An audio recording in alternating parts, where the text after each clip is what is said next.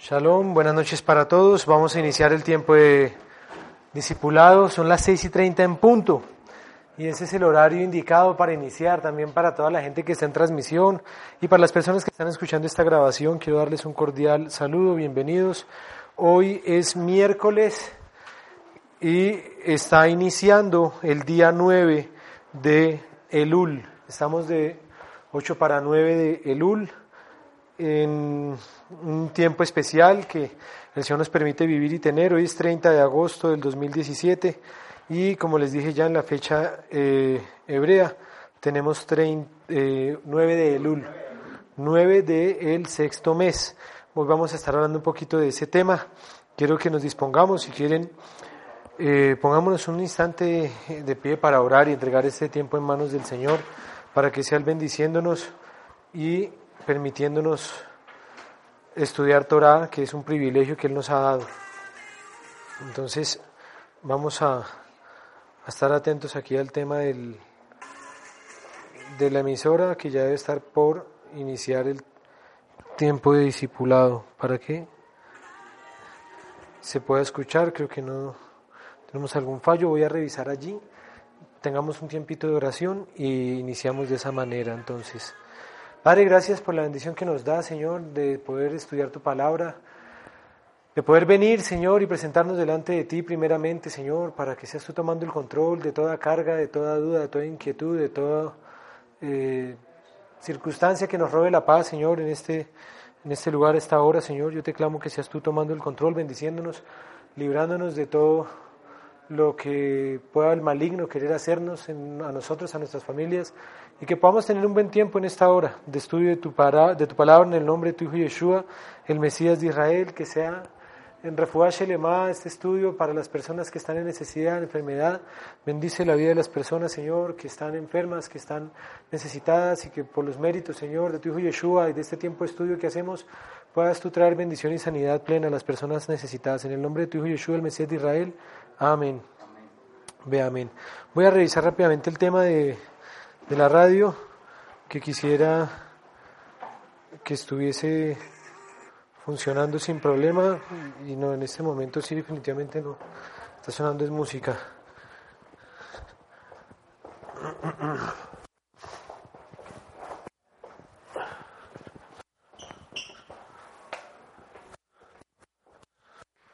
Sí, uno, dos, tres, probando sonido. Aquí tengo la entrada, pero no el...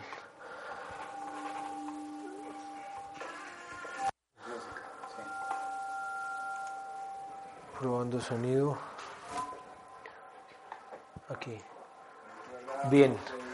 Vamos a iniciar el tiempo de discipulado de hombres. Ahora estábamos aquí revisando un ajuste técnico ya en la parte de la transmisión. Y ahora sí, vamos a iniciar. A las personas que se conectan, bienvenidas. Y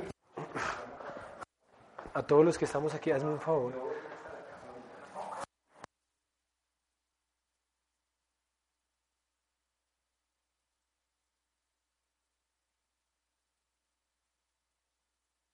Bien por motivos de, grabación, de transmisión, sobre todo yo me fijo mucho en eso porque pues al ser el encargado de toda la parte de, audiovisuales de Jovel Radio siempre pensamos en los que están afuera escuchándonos y hay muchas ocasiones en donde cuando ustedes intervienen, hablan y no se usa el micrófono adecuadamente, pues se pierde toda esa riqueza que podemos construir en lo que nosotros estemos eh, haciendo. Entonces, vamos a usar el micrófono, vamos a a iniciar este tiempo. Ya tuvimos un tiempo de, oración. El pastor pues me, los ha recomendado mucho. Él eh, está teniendo también un tiempo de familia con su esposa, con sus, hijos. Y eh, pues el día de hoy la idea es que podamos aprovechar el tiempo y estudiemos, estudiemos Torah. Hay una bendición que se hace para estudiar Torah, ya que es algo especial la posibilidad de eh, estudiar la palabra del Señor y ahí es en donde vamos a, iniciar en este tiempo de esa manera. Entonces, ya hicimos la oración y ahora que vamos a arrancar a estudiar Torah, digamos, hicimos una oración general también hay algo especial que uno puede hacer, que es muy tradicional dentro del contexto eh, judío, y es eh, como dedicar el tiempo que vas a tener de estudio de Torah a algo en particular. Sobre todo se acostumbra cuando hay personas enfermas o con alguna dificultad. Entonces muchos rabinos, muchas interpretaciones cuando van a iniciar dicen que esta drasha, que este shiur, que esta explicación sea en refuah shelema para y mencionan las personas que requieran sanidad y pues hay algunas personas que eh, en este tiempo han estado con alguna dificultad de salud y pensando en ellos, quiere Eterno bendecirles. Tuvimos el hermoso testimonio de una persona por la que se pidió oración de la comunidad de Onda. Eh, un hijo de un comunitario de Onda sufrió un tema eh, de peritonitis muy complejo. tuvieron que hacer toda una cantidad de lavados, drenarlo, etcétera, y era, estaba a punto de ser sometido a otra cirugía porque no despegaba todo su sistema digestivo. Y estaban pues eh, también con la complejidad de que la persona no pudiese hacer necesidades. Y ahí yo me acordaba de algo que entre la tradición existe dentro del pueblo israelí es que hay oraciones hasta para poder eh, uno agradecer al Señor después de ir al baño. Y son detalles que uno a veces ni siquiera se fija o no piensa en ellos, pero son detalles que el Eterno nos permite tener para agradecerle cada detalle, cada momento. Entonces vamos a iniciar con esa bendición, me gusta siempre aprovechar esas esos eh, detalles que existen dentro del contexto del judaísmo para, desde una óptica del Mesías, Yeshua, desde una perspectiva mesiánica, realzar todo esto y utilizarlo a favor, eh, aprender de esto y vivirlo de la mejor manera. Entonces vamos a darle gracias a Hashem, Baruch Atah Adonai, bendito eres tú, Señor, Elohim Melech nuestro Dios, Rey del Universo, Asher Kitshanu Botabet Sibanu, que nos ha santificado y nos ha eh, ordenado al Dibrei Torah, sobre o al respecto de las palabras de tu Torah. Amén. Amén. Vamos a estudiar entonces Torah. El pastor generalmente acostumbra y trae algún mensaje eh, particular, generalmente en relación al tiempo que se está viviendo y en relación con él también abordan la parashá de la semana y empiezan a estudiar un poquito algo del texto de la parashá, etcétera. Yo estuve orando cuando el pastor me, me, indicó que eh, asumiera la, la, hermosa responsabilidad de, de acompañarles y estar hoy aquí sobre qué tema abordar y el Señor me fue llevando a resaltar un tema particular que es el tema del mes en el que estamos, del tiempo en el que estamos y de aprender un poquito eh, que ha sido uno de los ejes temáticos en mi vida, es saber el tiempo en el que uno está, entender los, los tiempos, las sazones. Dice el libro de Proverbios, y si lo quieren mirar allí, lastimosamente, digamos, las traducciones no nos ayudan mucho. Pero el capítulo 15 de Proverbios, versículo 23, para que lo miremos. Capítulo 15, versículo 23 de Proverbios. Si alguien lo quiere leer y ahí empezamos entonces a usar el micrófono. Gracias, Nelson. Es muy grato dar la respuesta adecuada y más grato aún cuando es oportuna. Entonces ahí dice, más grato aún cuando es oportuna. ¿Alguien tiene otra versión de este mismo texto? 24, ¿no? Sí, el verso 23, no, el verso 23. El hombre se alegra. No, o sea, ese, ese, el hombre se alegra, sí. Con la respuesta. El hombre se alegra con la respuesta de su boca y la palabra a su tiempo. Cuán buena es. Ok. Esta versión es un poco más literal, ¿sí? Y dice, la palabra a su tiempo, cuán buena es. El contexto indudablemente de Mishlei, de Proverbios, está diciendo que el que sabe dar la respuesta, el que sabe dar un consejo en el momento oportuno, pues es lo más indicado. Pero los rabinos encontraron algo interesante y es que en el hebreo, allí dice Hadabar beito, matov. Hadabar, la palabra beito, en su momento, en su tiempo, matov. Cuán buena es. La palabra en su tiempo, cuán buena es. Y de allí entonces se saca la premisa de que hay que estudiar la Torah en su momento, que hay un momento para cada cosa, hay un tiempo. Entonces, ¿en qué tiempo estamos? También dice el Talmud, Kol Akore, todo el que lee Pasuk Besmanó, un pasaje en su tiempo, me vibra jala olam, trae bendición al mundo. Eso está en Sanedrín. Y es interesante notar que cuando entonces como que uno logra sintonizarse con el calendario de Hashem, con el tiempo de Hashem, con lo que se está leyendo en el tiempo de Hashem, ve lo que hemos encontrado y lo que le gusta también hacer al pastor de ver esa analogía que hay entre la parasha semanal y entre las noticias de la semana, entre los acontecimientos, entre las circunstancias que nos rodean, para ver cuál es la palabra de este momento. ¿Sí? ¿Cuál es la palabra de este momento? Y con base en eso, pues viene la reflexión en torno al tiempo que estamos viviendo. Hace una semana exacta, eh, ya digámoslo para una semana y un día a esta hora, estábamos eh, conmemorando, celebrando el inicio de un nuevo mes. Llevamos, como lo acabé de decir, nueve días, iniciando en este instante, de Elul, nueve días del mes sexto. Y sobre ese sexto mes, pues eh, es la parte inicial que yo quisiera abordar en este tiempo y dejar el espacio abierto para preguntas, dudas, comentarios, para que interactuemos. Y finalizado este tema, pues no perder la costumbre y abordar algunos temas de la parasha de la semana que viene para ir como preparando y abonando el terreno a el, eh, tema que se va a estudiar este próximo Shabbat, que es parasha ki tetse, ki tetse, que es cuando salgas y vamos a estar mirando algunos detalles de, ese texto. Entonces, iniciemos.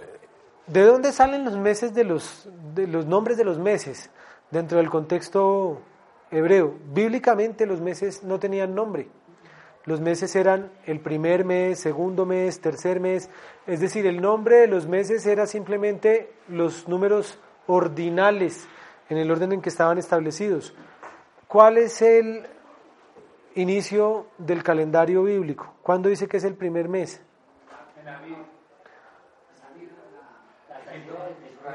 Entonces, en Aviv, con la salida de Pesach, ahora, si hacemos una línea del tiempo, nos vamos a dar cuenta que la salida de, del pueblo de Israel de Egipto, en ese, en, ese, en ese orden cronológico, supongamos que aquí vamos a hablar del momento de la creación de Adán, es creado, esto es el sexto día de la creación. Y aquí atrás, antes de Adán, aquí hay un lapso de esos, digamos, los cinco días.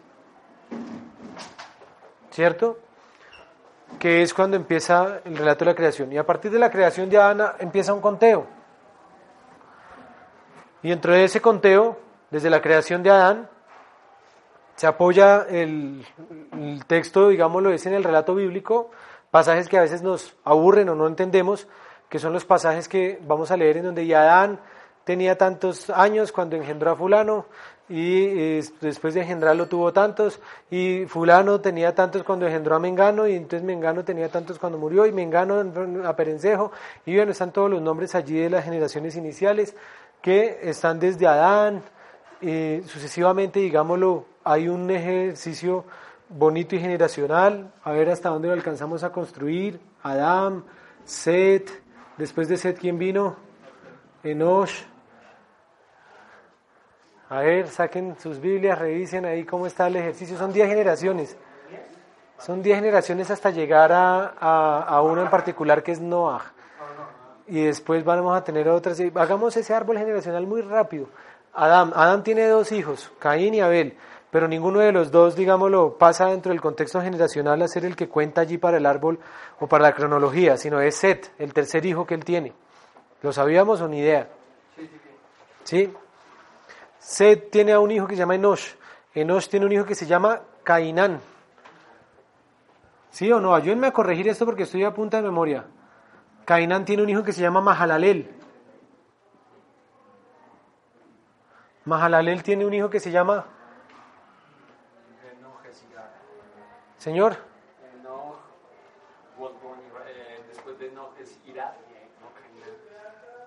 Enoch va a ser el séptimo. Entonces arranquemos en orden. Adán. Después, ¿quién sigue? Ayúdenme a buscar en sus Biblias.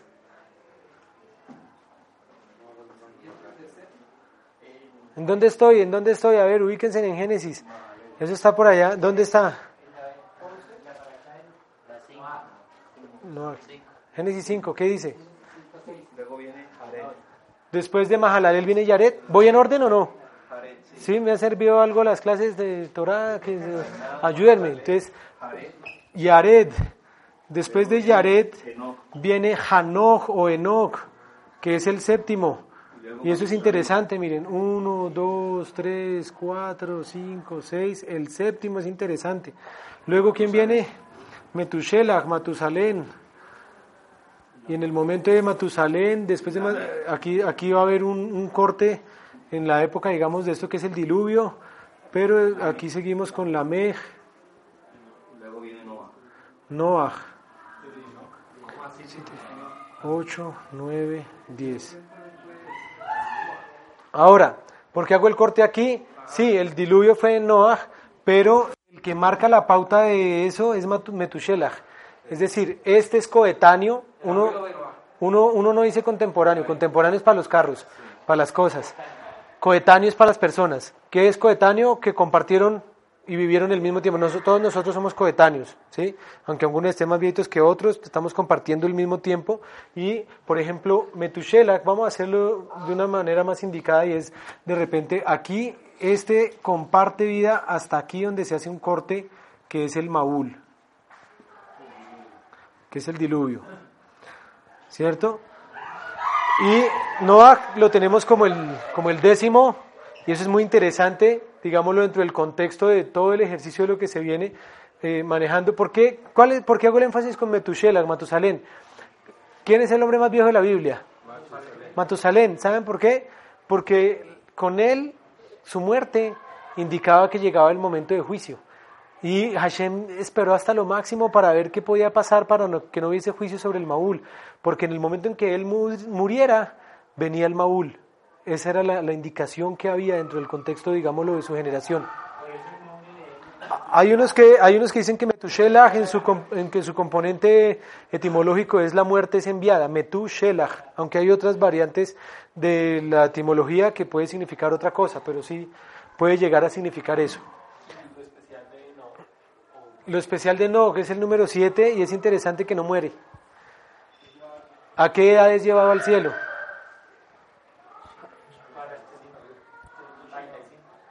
No, no, no adivinen.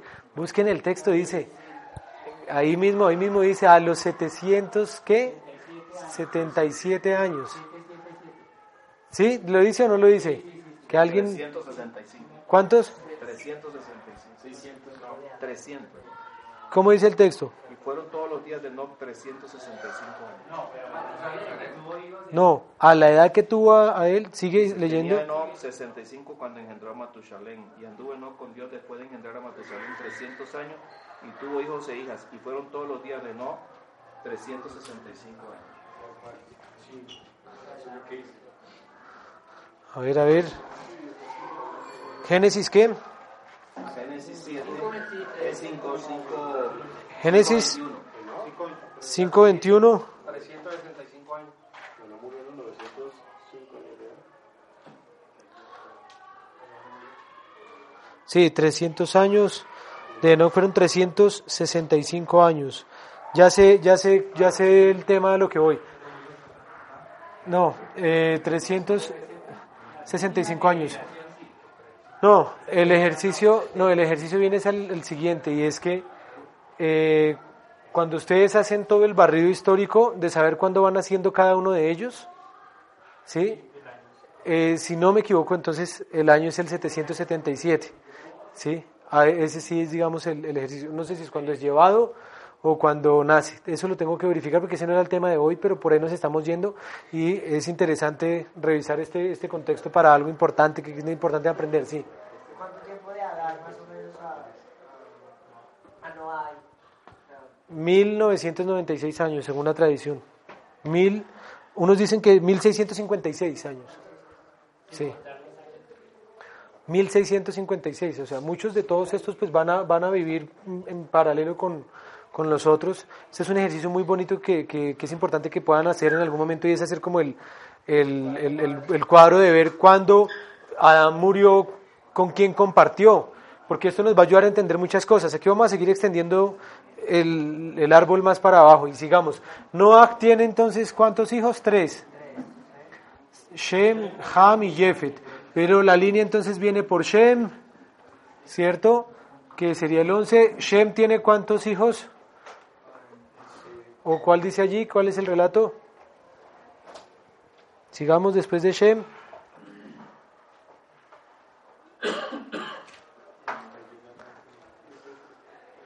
De hecho, si Nelson me quieres ayudar, yo ahí tengo un tomo que está acostado de los de Rashi, el de Bereshit, y ahí está todo eso ya, ya hecho.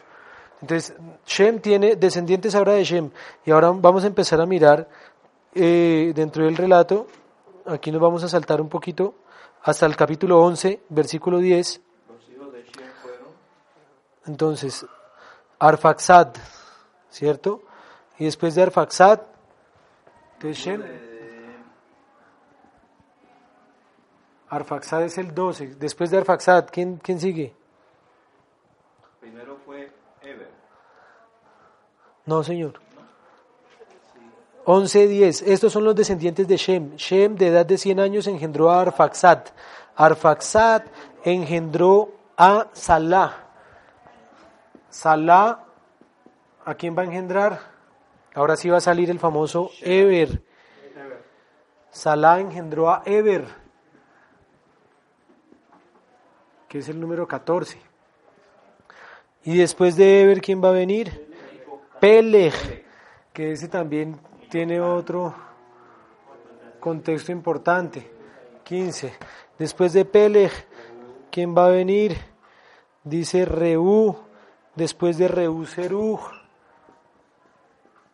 Reú, Serug. Serug tiene a Nahor. Nahor tiene a Terach. Y Terach tiene a Abraham. Sigamos por aquí abajo. Muchas gracias.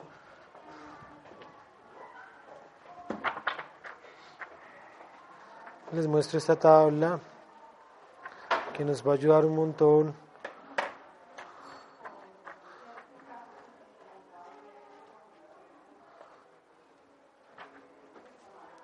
Ah, están al final de cada parasha, entonces miremoslo acá.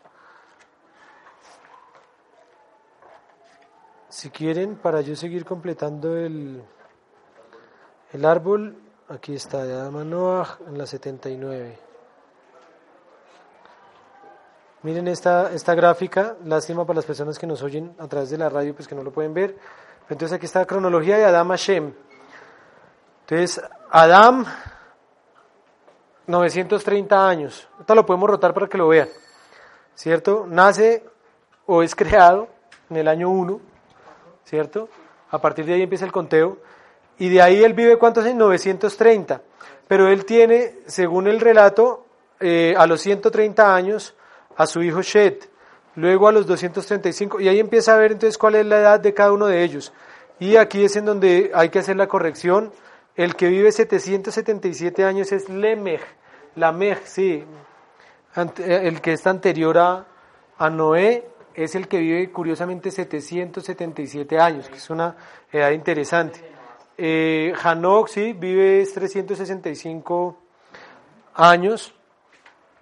Pero entonces vea cómo son contemporáneos. Por ejemplo, Adán alcanza a estar compartiendo con Shet, con Enosh, con Kenan, con, Kenan, con Mehelalel, con Yered. Alcanza a compartir con Hanoch, alcanza a compartir con Metushelach, ¿sí? Y ya hasta ahí porque eh, no alcanza a compartir un poquito con Lemech, porque Lemech nace en el año 874 y Adán muere en el 930, entonces alcanza a estar hasta, hasta aquí. ¿Sí? Adán alcanza a estar hasta ahí. Y de ahí entonces vemos que fallece Adán. Eh, continúa, digámoslo, ahí la transición de Adán a Noah, que es un corte muy interesante porque ahí está el Maúl.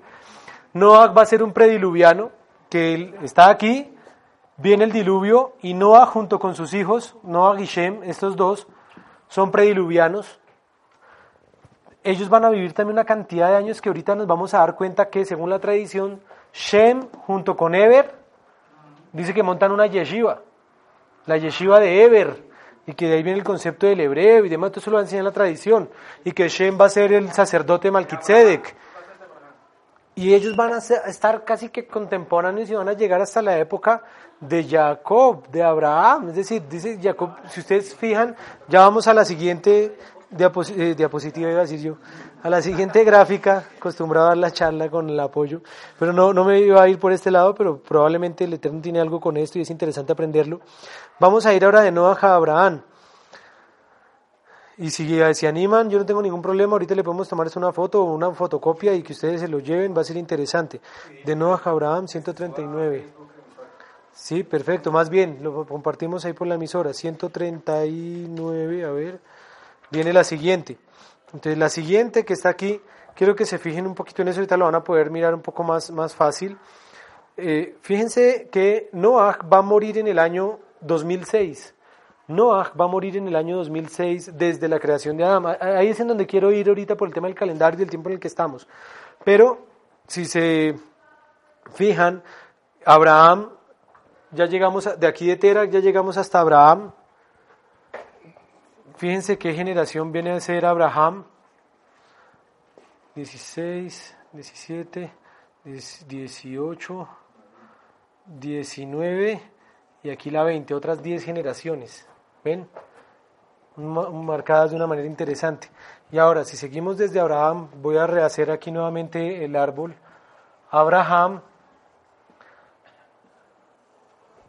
Abraham tiene a Isaac. Isaac tiene a Jacob. Jacob tiene cuántos hijos? Tiene muy bien 13 hijos con Diná. Pero para el árbol que estoy haciendo me voy a ir por el lado de Leví. ¿Sí? Y después de Leví vamos a irnos por el lado de ¿cuántos hijos tuvo Leví? ¿Quiénes fueron? Leví tuvo tres. Le...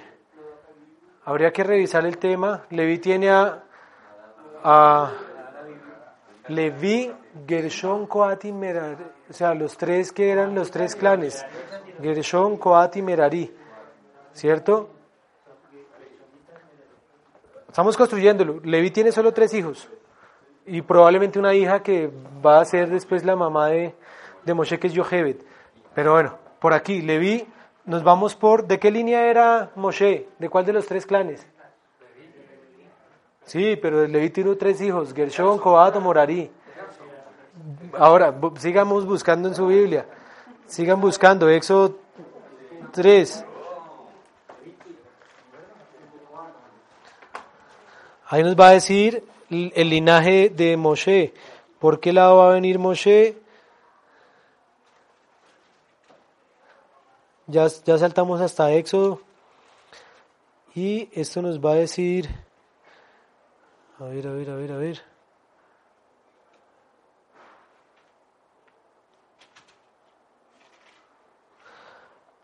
Un hombre de la familia de Leví tomó a una mujer, cha, cha, chan. A ver.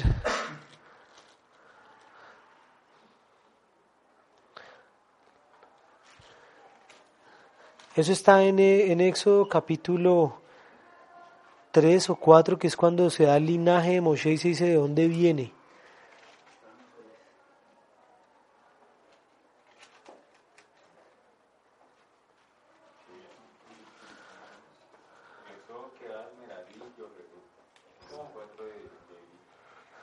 Exacto, y ahora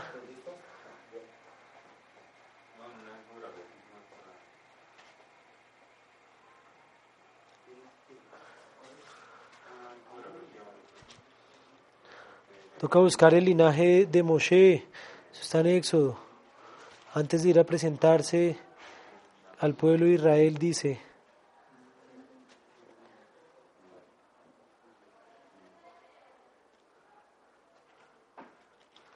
Éxodo, a ver,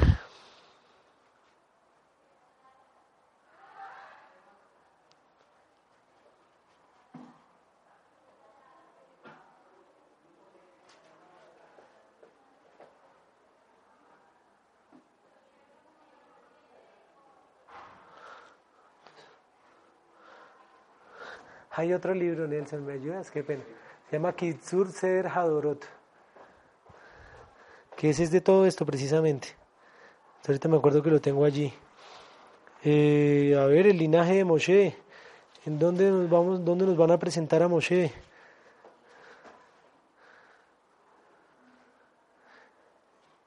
El número 2659 dice, la esposa de Amirán se llamaba Jocabet, hija de Leví, y había nacido en Egipto. Los hijos que ella tuvieron de Amirán fueron Aarón y Moshe y su hermana, su hermana Miriam. Entonces sería Amram, pero Leví, Leví tiene, y Amram es de los gershonitas, coatitas o meraritas. Eso, a ver, ¿dónde está la Biblia, Gerardo? En Éxodo se presenta el linaje de Moshe. Antes de que él entre allá a meterse con el faraón, la Biblia hace una presentación muy bonita diciéndole, miren, este no es cualquiera, este viene de este linaje. Pero no lo encuentro.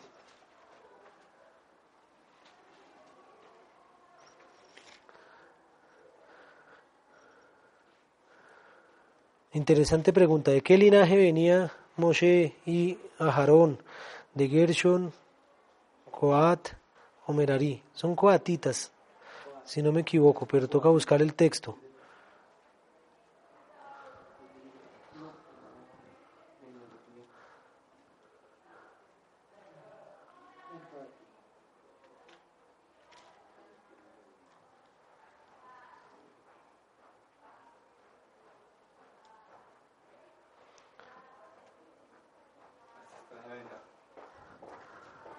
Gracias. Vamos a ver si se nos saca entonces de aquí. Este también, este es un libro que está diseñado solo precisamente para eso. Coatita, ¿lo encontraste? Número 327 dice, de Coat procedieron los clanes de Amirán, Amram.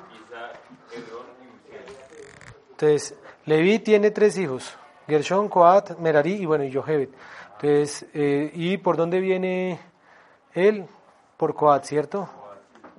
Coat, ya se me fue la tinta de esto. Y de Coat tiene a Amram, Ajá, y papá de Moshe. y de Amram tiene a Moshe. Ey, casi que no. Ahora, todo con sustento bíblico, ¿no? Todo lo pudieron ver que lo fuimos trascendiendo desde el principio. Este libro es una ayuda precisamente para ese tipo de, de dudas que uno tiene en cuanto al proceso de las genealogías, y este es un resumen de las genealogías.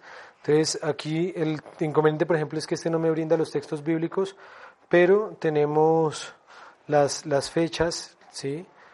Y ahí está entonces el concepto de lo que estábamos hablando. Leví, después de Leví, rescate de Diná, fallece Rachel, Joseph llega a Egipto, eh, Kehat, Jacob llega a Egipto, estadía de los hijos de Israel en Egipto, Amram, Miriam, Aharón y Moshe. Entonces viene por Amram y viene por Kehat, muy bien. Contemos cuántas generaciones, sigamos contando. Entonces, Abraham, ¿cuál era la 20? ¿Cuál va a ser Isaac? 21, 22, 23, 24, 25, 26. 26 generaciones hay desde Adán hasta Moshe. ¿Por qué eso es importante? Es el nombre sagrado. Yud, Hei, Bab, Hei. Entonces, el concepto de la revelación de Dios en el número 26 está desarrollado por el concepto de la gematría de Yud, Hei, Bab, Hei. No lo escribo completo, para ahorita borrarlo y que no nos vaya a quedar aquí un, un rayo. 10, 5, 6, 5 es igual a 26, ¿cierto? Entonces, si usted mira las generaciones, 10, 1, 2, 3, 4, 5, que es Hei, luego mira 6, 1, 2, 3, 4, 5 y 6, y luego 1, 2, 3, 4, 5. Es decir, en cada una de la gematría del nombre sagrado, cada uno de los personajes que está ahí es trascendental. O sea, Yud es Noah, después la Hei es Peleg. ¿Qué sucede con Peleg? Es uno de los eh, prototipos que se usa el Mashiach, el que abre, el que rompe. Ahí hay un momento en donde es el ejercicio en donde empieza todo el, un linaje interesante allí de lo que sucede con Peleg. Después de Peleg en el orden va a venir que es otro prototipo de Mashiach. Fíjense cómo todo esto dentro del mismo árbol genealógico está marcando unas pautas increíbles y cuando uno se pone a mirar entonces en qué año nacieron, cómo fueron, pues se va a encontrar con datos interesantes, que por ejemplo la Mej es el que nace en el 777, que es también muy cercano, digamos, es coetáneo con Adán, pero hasta que muere ahí Adán en el 930. Eh, después va, va, a venir el diluvio cuando muere Matusalén, que también va a vivir un poco de, años. Y eh, en el ejercicio de, tiempo, cuando usted hace toda esta analogía, digámoslo, desde la creación de Adán, ¿a qué voy con esto?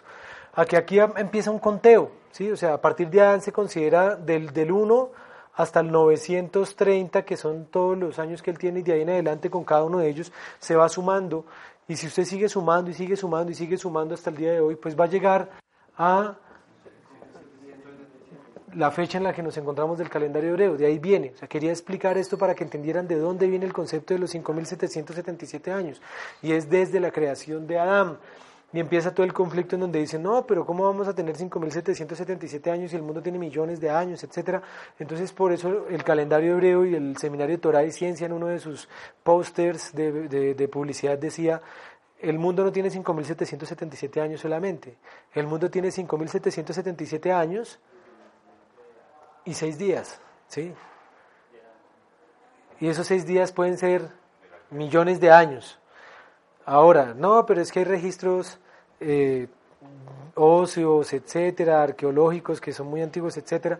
Entonces ahí también los rabinos empiezan a, a todo le tienen respuesta.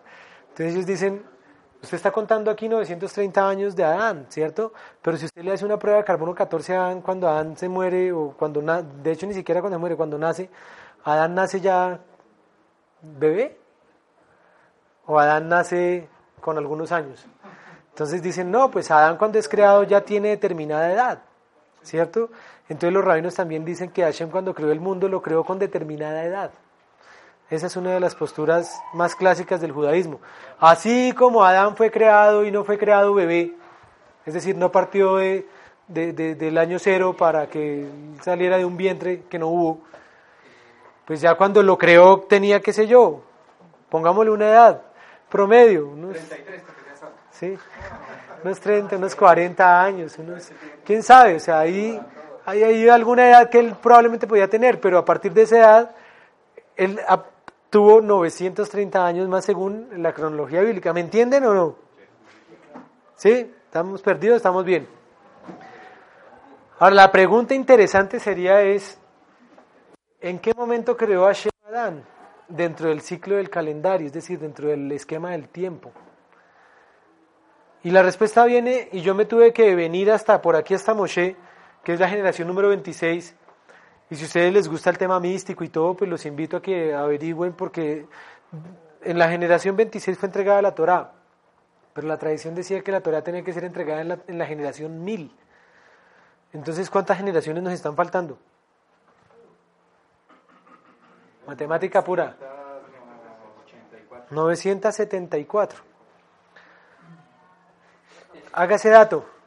Google. Las 974 generaciones. Ya. Y ahí va a tener para entretenerse. Micrófono.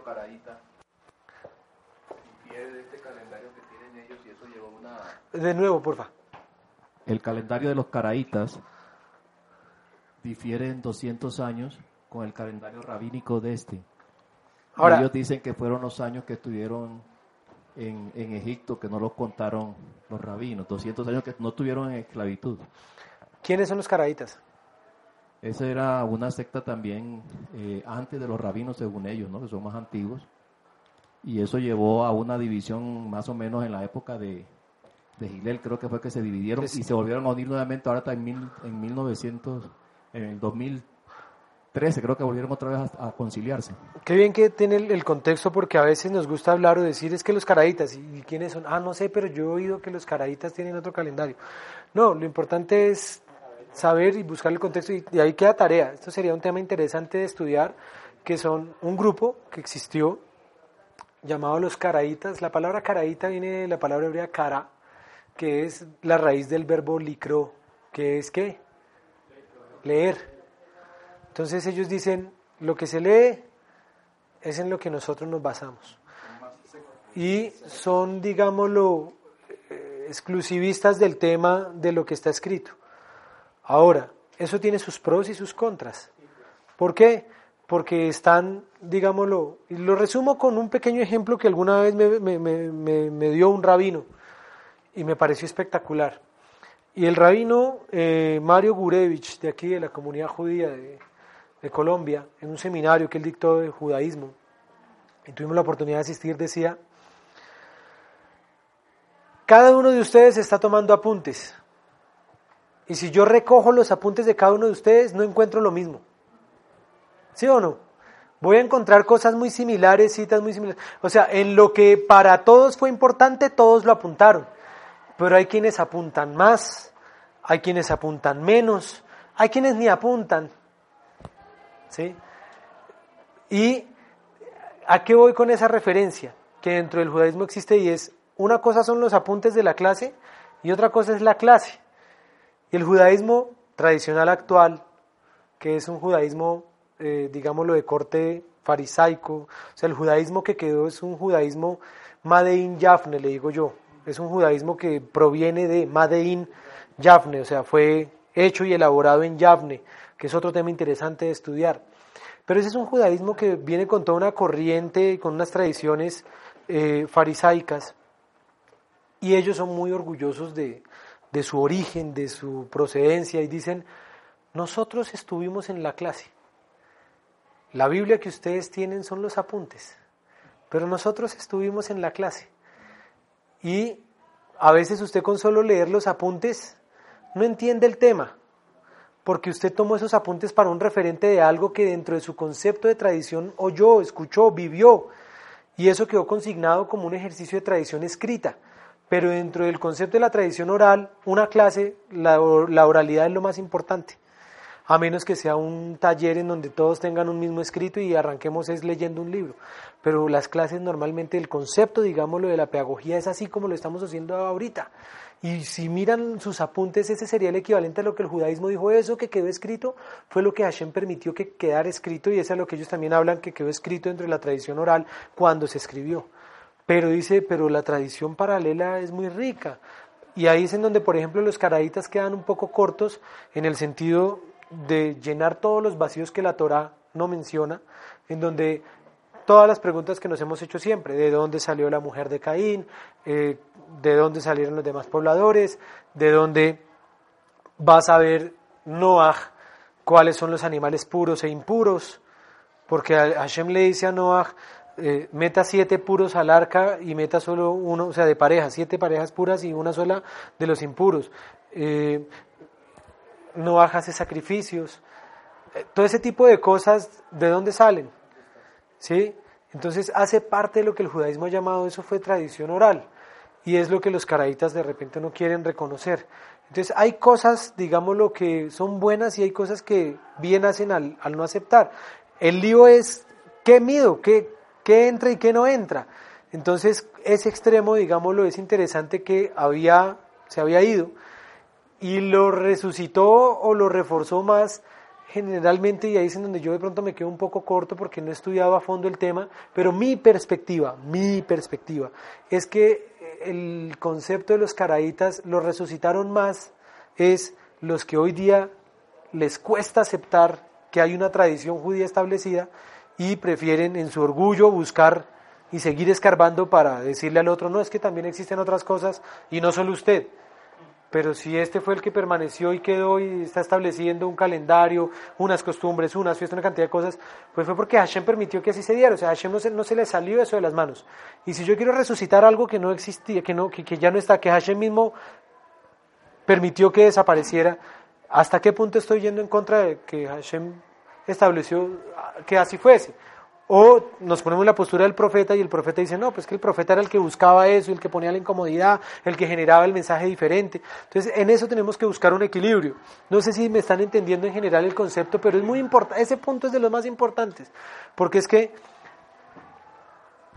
ni siquiera sabemos esto y ya queremos venir a, contrapuntear y a, y a debatir y argumentar en cuanto a lo construido por miles de años. Entonces eso es importante reconocerlo. Existe un calendario caraíta.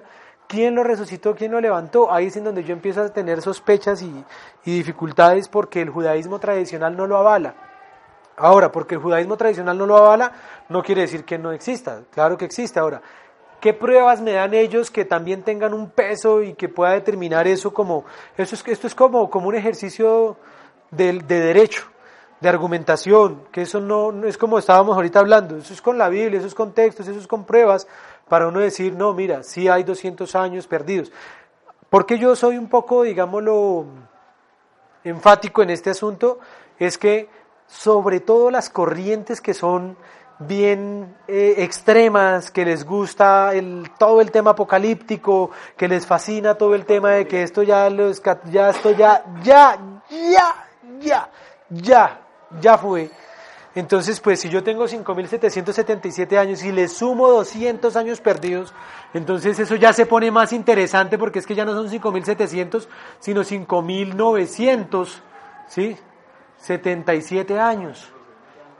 Entonces dice, no, ya quedan 23 años para que estos sean los, los 6 mil. Entonces ya me estoy metiendo 200 años al bolsillo que no tenía antes y que por allá unos locos caraditas que no hay registros, que no hay, es decir, que no hay una cantidad de cosas serias.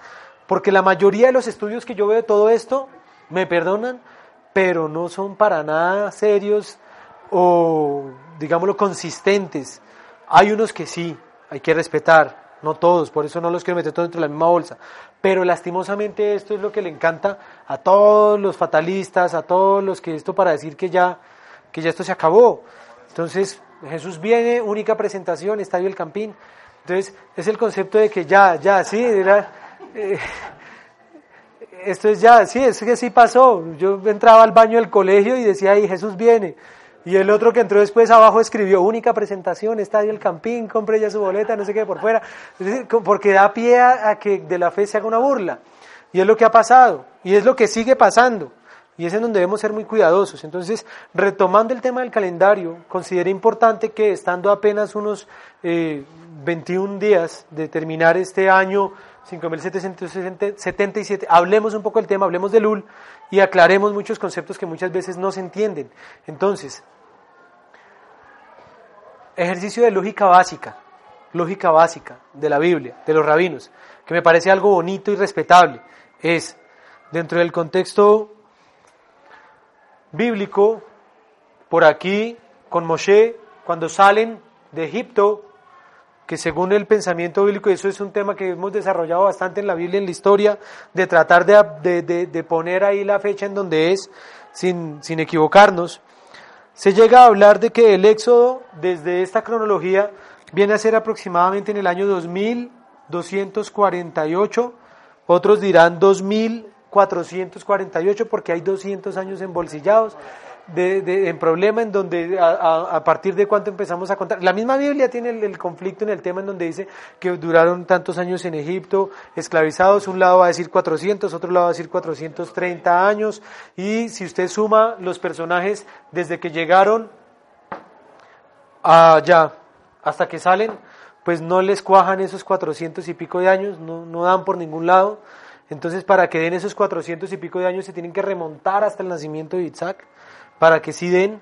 Entonces ahí es en donde hemos visto, y ese ha sido de hecho el eje temático ahorita de la temporada que acabo de terminar de la Biblia en la historia, que se las recomiendo, que están los podcasts, están los audios para que lo, escuchen y para que puedan, el micrófono. Yo hablo en años hebreos, Edwin habla en años eh, normales, es decir, eh, seculares. Eh, quería decirles que la, la, Biblia en la historia está en Evox, que es una aplicación y por ahí la, la, pueden buscar. Y no gasta datos, ustedes pueden bajarla en una nube y ahí pueden escucharla sin gastar datos del celular. Para los que Gracias, Diego. Es decir, ¿qué, ¿qué es un podcast? Porque a veces uno dice muy rápido el podcast y uno le hablan ahí y dice esos términos de esta juventud que entonces el podcast con el free en el no sé qué weary, el bájense. Entonces, no. En el Play Store lo pueden bajar, ahí lo encuentran. Entonces, entonces, para los que tienen celular Android, que son Samsung, Huawei, toda esa línea, bajan iBox si lo quieren tener, es decir, ¿cuál es la virtud de los podcasts? ¿Con qué función se crearon los podcasts? E, eso, eso es un pensamiento eh, para Latinoamérica, para no mentiras, eso es muy, muy famoso en Estados Unidos, pero sobre todo es con el concepto de que uno tiene celulares inteligentes, pero no tiene datos para usarlo. Entonces tiene que depender de un wifi, tiene que, que, estar mendigando red. Entonces, el, para no estar conectado y de estar consumiendo datos, lo que hace eso era, la, esto es la versión antigua de los correos. ¿Se acuerdan que uno escribía y contestaba correos un montón sin estar conectado? y que cuando llegaba y se conectaba al Outlook o, o al aplicativo era que mandaba a todos y recibía a todos, es lo mismo. Esto lo que hace es bajar los podcasts temporalmente a su celular o a su computador, no gasta datos y cuando está oyendo por ahí en la calle lo escucha la grabación y no está gastando datos y ahí los tiene. Para los que tienen iPhone o tecnología iOS, ¿sí? que es lo de Mac, Mac tiene una aplicación directa que se llama Podcast y ahí la pueden buscar directamente en el celular, en, el, en la tablet, en donde tengan el podcast, que es este. Ahí en podcast entran y buscan la Biblia en la historia y ahí les salen y ya. ¿Preguntas, dudas, comentarios? Bien. ¿A qué voy con el tema? 2248 o 2448. ¿A partir de cuándo? ¿De qué? Este- esta salida de Egipto es a partir de cuándo? Ese conteo de dónde sale? De Adán. Eso es fundamental tenerlo claro, desde la creación de Adán. Ahora, si en el texto bíblico, en Éxodo 12, dice, Ahodesh Hase Hierros Hodashim, la gente dice, este mes será para ustedes el primero de los meses del año. ¿Qué quiere decir? Que antes no era. Así de sencillo. Que si ahora este va a ser el año nuevo, quiere decir que antes cuál era.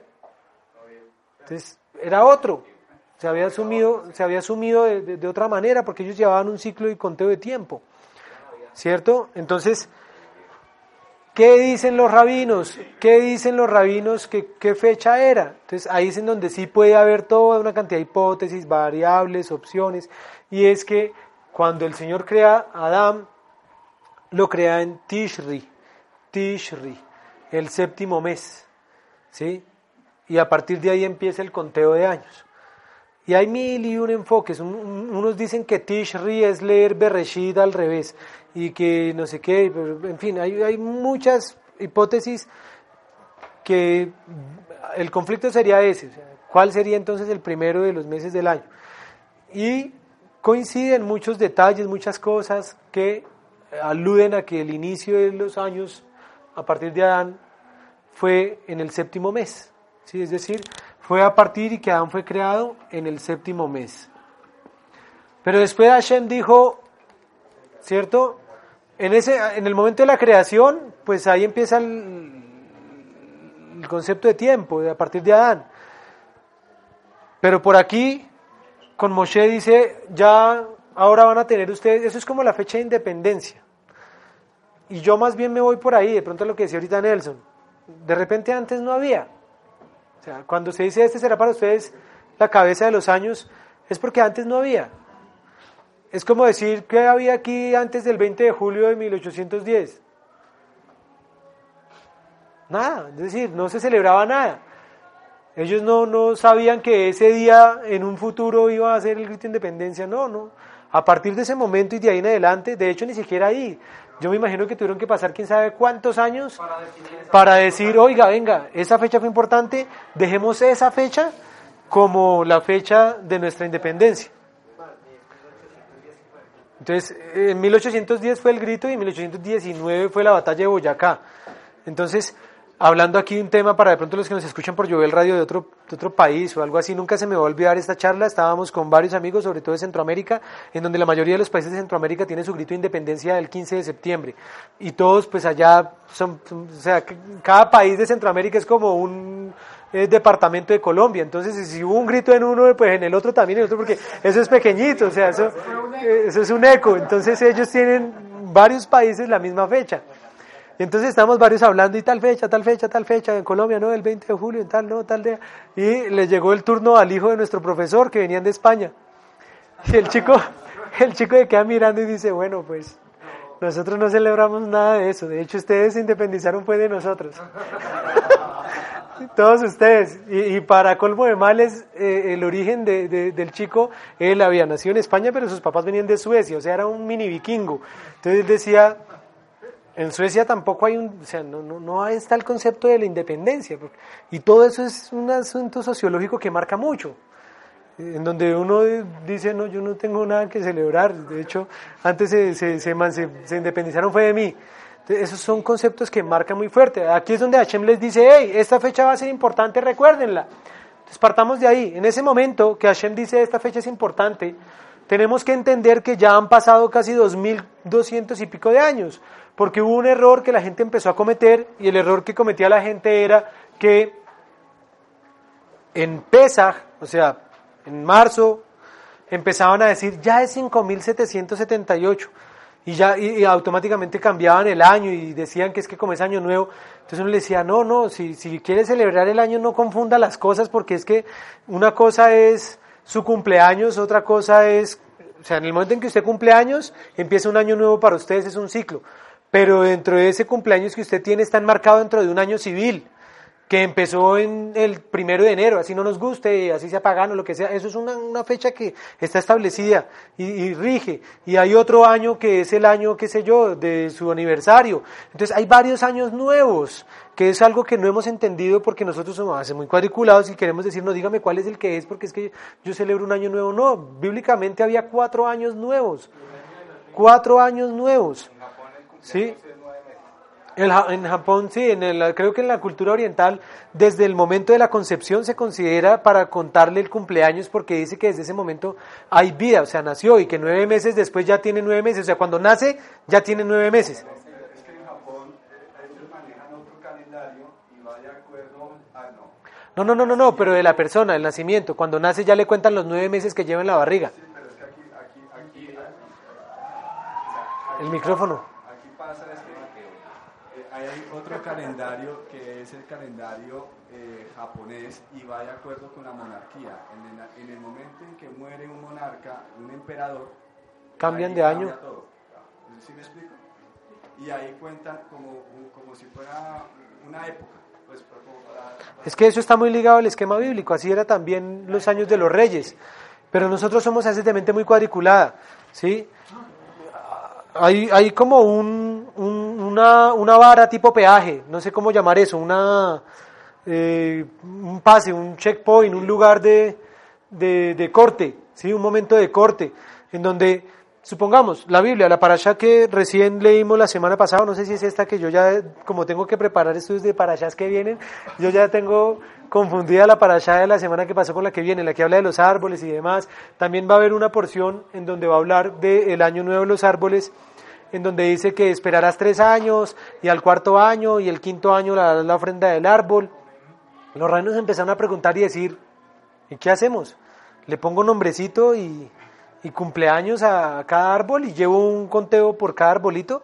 Como hace aquí el, el, departamento de todo el estar encargado aquí en Bogotá es eh, la, el, el no, el ACAR con un departamento adicional en donde empezaron ya a marcar todos los árboles de Bogotá tienen una, una placa y un referente y un número para tener un, un- un- un conteo y demás, que eso también, por ejemplo, hace parte de un proceso de colonia, porque ninguno de nuestros árboles es, la mayoría es nativo, aquí también hubo un proceso de colonización, no solo a nivel, eh, digamos, lo social y todo, sino también natural, o sea, los pinos que eh, bañan e e inundan todos nuestros cerros no son nativos de esta zona, y por eso es que eso trae una cantidad de daños, daños ambientales, resequedad, incendios forestales, porque en todo eso también se vio el ejercicio del- de la colonización que tuvimos por parte de los españoles. Entonces, todo ese tipo de detalles son temas interesantes de tratar, pero no nos desenfoquemos, aterricemos ya el tema y cerremos aquí entonces este concepto y es, ¿en qué fecha estaríamos entonces para el año, digámoslo, si yo quiero celebrar el año nuevo bíblico, solamente tenemos un registro que es en- está, en, está en Reyes, que de hecho ese fue nuestro punto de partida cuando nosotros estuvimos hablando en la Biblia en la historia, tuvimos que citar el texto de Primera de Reyes 6.1. Primera de Reyes 6.1, ahí nos damos cuenta de que había un calendario a partir de la salida de Egipto. ¿Alguien tiene Primera de Reyes, primer libro de Reyes 6.1? Salomón comenzó a construir el templo de Adonai en el cuarto año de su reinado. O sea, vean que hay, hay conteo de años de Salomón. O sea, ahí va un calendario. Y aparte de ese, ¿qué sigue? En el mes de Sif, que es el mes segundo, Habían transcurrido 480 años desde que los israelitas salieron de Misraim. Ahí tenemos un registro bíblico de que llevaban el calendario desde la salida de Egipto con Moshe. Entonces, habían pasado 480 años y ya estaba Salomón. Y todo esto fue el eje temático que acabamos de terminar en Biblia en Historia, en el programa de radio. ¿A qué voy con todo esto? Ahí hay un calendario. Entonces, en, cuando llegue ahorita, en unos meses, estamos a, a mitad de año bíblico, porque recién estamos en el sexto mes para séptimo. Cuando llegue Nisan o Aviv, ¿sí? dentro de seis meses, ¿en qué año vamos a estar nosotros? En el 5778. Entonces haga un ejercicio de matemática básica. Réstele a 5778 2248.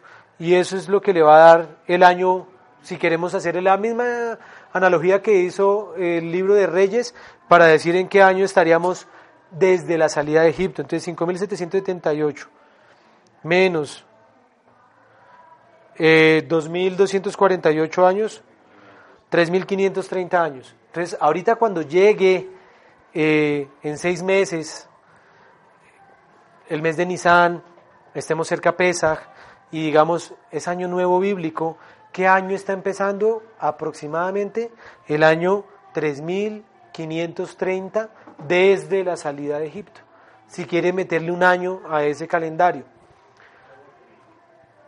en menos de 29 días, 21 días, perdón, vamos a llegar nuevamente a este corte. Y por eso es que el judaísmo celebra Rosh Hashanah, dicen cabeza de año. Y ese Rosh Hashanah gira en torno a la creación de Adán. Y estaba ligado también con un concepto, digámoslo, bíblico de unas ofrendas y unas cosas que tenían que ser entregadas. Porque ellos manejan el año nuevo bíblico para los reyes, como conteo de los años de los reyes, que eso es otra cosa que nos costaría entender un montón, y es que, supongamos, el primero de Nisan, ¿sí? el primero del primer mes, es el día en que se comenzaba a contar para los reyes. Supongamos que un rey, por determinada circunstancia, mataron al anterior, uno una guerra, lo que sea, Chan, y heredó el otro. El otro heredó faltando una semana. Cuando llega a ese peaje del que les hablé, cuando llega a ese corte del que les hablé, ¿Qué sucede? Dice, en el primer año de su reinado. Ay, pero lleva dos semanas. Aquí se hace el corte. Y en este corte ya lleva un año. Y esa era la forma como ellos asumían el tiempo. Lo mismo pasa con los árboles que les estaba yo hablando. Con los árboles no se iban a poner a celebrar el cumpleaños a cada arbolito, sino que ellos decían, el 15 de Shevat, había otra línea que decía era el primero de Shevat, que es el mes eh, undécimo, el mes undécimo, en el calendario bíblico, dijeron, el día 15 es el día de corte para los árboles. Así lo hayan plantado hace una semana. Llegó aquí, corte, ya lleva un año. Siguiente corte, dos, siguiente corte, tres. Eso es parecido a los carros. ¿Qué modelo es su carro? Para que me entiendan, ¿sí o no? Todo carro es un modelo más viejo que el, del que usted dice que tiene. ¿Por qué? Porque el carro salió, de hecho, se lo entregaron un año antes y le dice, mire, se lo estamos entregando modelo 2018. Y usted arranca a andarlo desde el 2017 y dele cachucha ese carro. Y de hecho, ese carro ya tiene unos meses antes y cuando usted lo anda dice es modelo 2018. ¿Se entiende el concepto? Eh, qué pena, pero yo llegué un poquito tarde. De pronto la pregunta que hago, no sé si la habrán hecho antes. Pero cuando uno está leyendo eh, la Biblia, pues por ejemplo, hablan de Matusalén Sí. Matusalén tenía 900 tantos años y ¡pum! murió. Y entonces había otros que tenían 300, 400, 500 años. Pregunta es, ¿cómo hacen ese conteo? En eso, eso parte entonces del principio de que en ese momento, perdón, desde el principio de que ya tenían un calendario plenamente eh, establecido, pues como por ejemplo... Si es un año solar, no, no, no, no, no, no, no, porque estamos hablando, imagínense, Matusalén en la época que viene, solamente por dar el ejemplo de Matusalén. Lo que nos deja ver el texto bíblico, y esto pueden llover tomates o podemos mirarlo, es en el momento en que se escribió, sea quien sea que lo haya escrito, ¿sí? sea Moshe directamente dictado por Hashem, o sea, en el posexilio después de Babilonia, que es la otra corriente que hay, ¿sí? En donde dice, no, todo eso se compiló fue cuando regresaron de Babilonia que se dieron cuenta que necesitaban tener toda esa historia bien armada, contada, establecida, porque pues, por no tener eso organizado fue que se fueron para el destierro. Entonces, a partir de ahí, cualquiera sea de las dos vertientes, les va a ser muy importante para ellos el establecer los tiempos. Si lo asumimos desde el punto de vista espiritual, pues vamos a decir, obviamente, esto es palabra de Hashem, dada por él. Para Hashem es importante establecer esas fechas y esos tiempos con algún propósito. Entonces, la creación y el ejercicio del conteo de años es a partir de Adán. Todo eso gira es a partir de Adán. Y la edad que ellos dicen tener, pues son sus años de vida. Y esos años de vida, por eso mencionan es cuándo engendraron, cuándo murieron, para que uno pueda hacer esta tabla. Si no dijeran cuándo engendraron, cuándo murieron, no podríamos hacer este registro. Perdón. No habría cómo elaborarlo. Qué pena. Lo que pasa es que nosotros establecemos, por ejemplo, una generación en nuestra época a partir de los, de los 18 a los 40 años. por ejemplo. Sí, sí, pero aquí no hablamos, es decir, el- ¿cuál sería la pregunta? Sí. Lo que sucede es que como en esa época vivían tanto tiempo, ¿cómo se establece entonces una generación? Simplemente lo que se cuentan es el patriarca cuando tiene su hijo, que es lo mismo como sucede hoy día. Yo soy una generación, mis hijos son otra, mis padres son otra. Somos coetáneos, estamos compartiendo tiempo, ojalá que mucho tiempo. Pero eso no quita que él sea una generación, que yo sea otra y que mi hijo sea otra. Sencillo. Y ahí tenemos el ejercicio de padres a hijos generacionalmente. Ese es el concepto básico.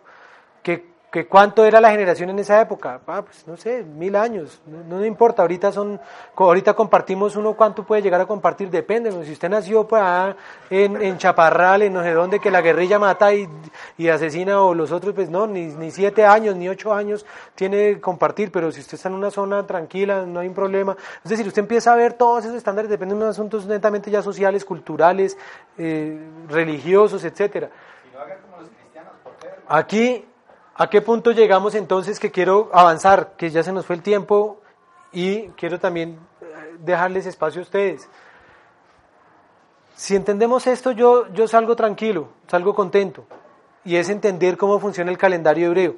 Entonces el calendario hebreo empezó a partir de este punto, un ejercicio de decir, tenemos un conteo promediado de años.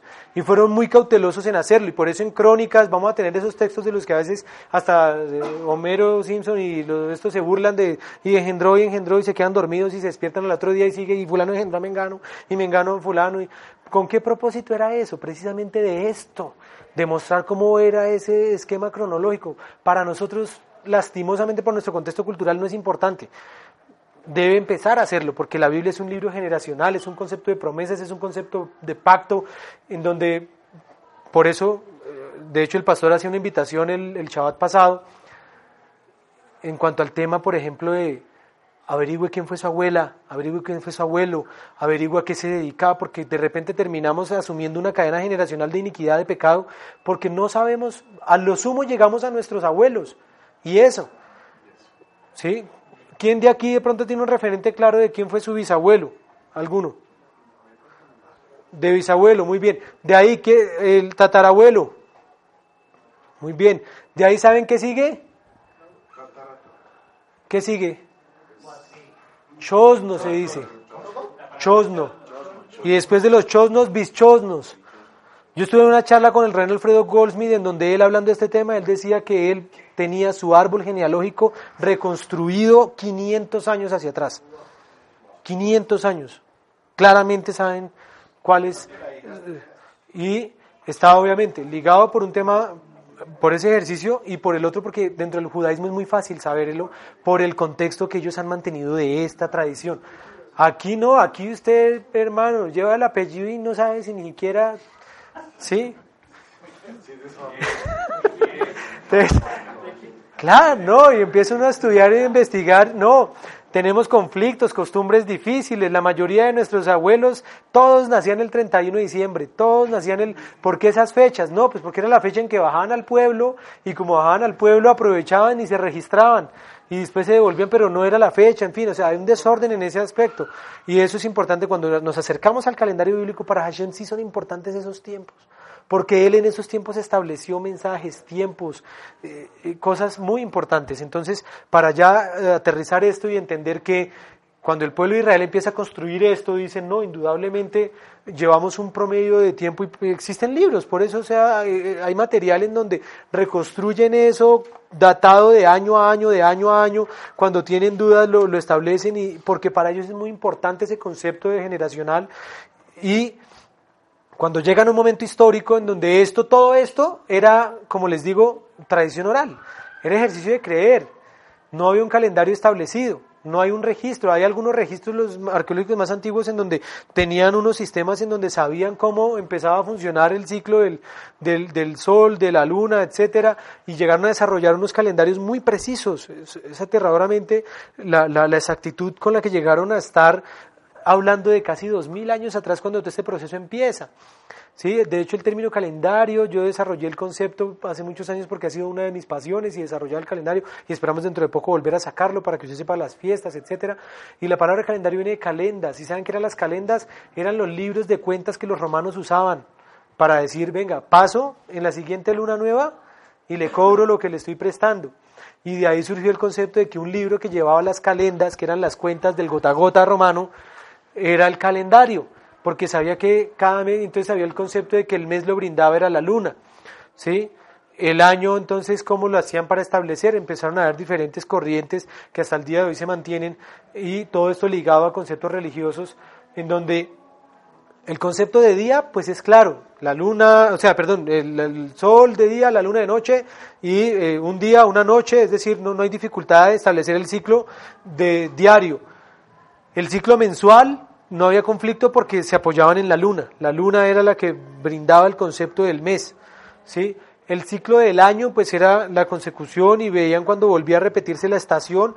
Ahora ahí, ahí entendieron algo increíble, que eso es aterrador para el contexto y la época en que están, en donde ellos se dan cuenta, en donde dicen, ojo, los momentos de las temporadas, de las siembras, de las cosechas, de todo eso, no dependen exclusivamente de la luna, dependen fundamentalmente del sol, y el sol tiene un ciclo diferente, entonces también empezaron a estudiar el ciclo del sol.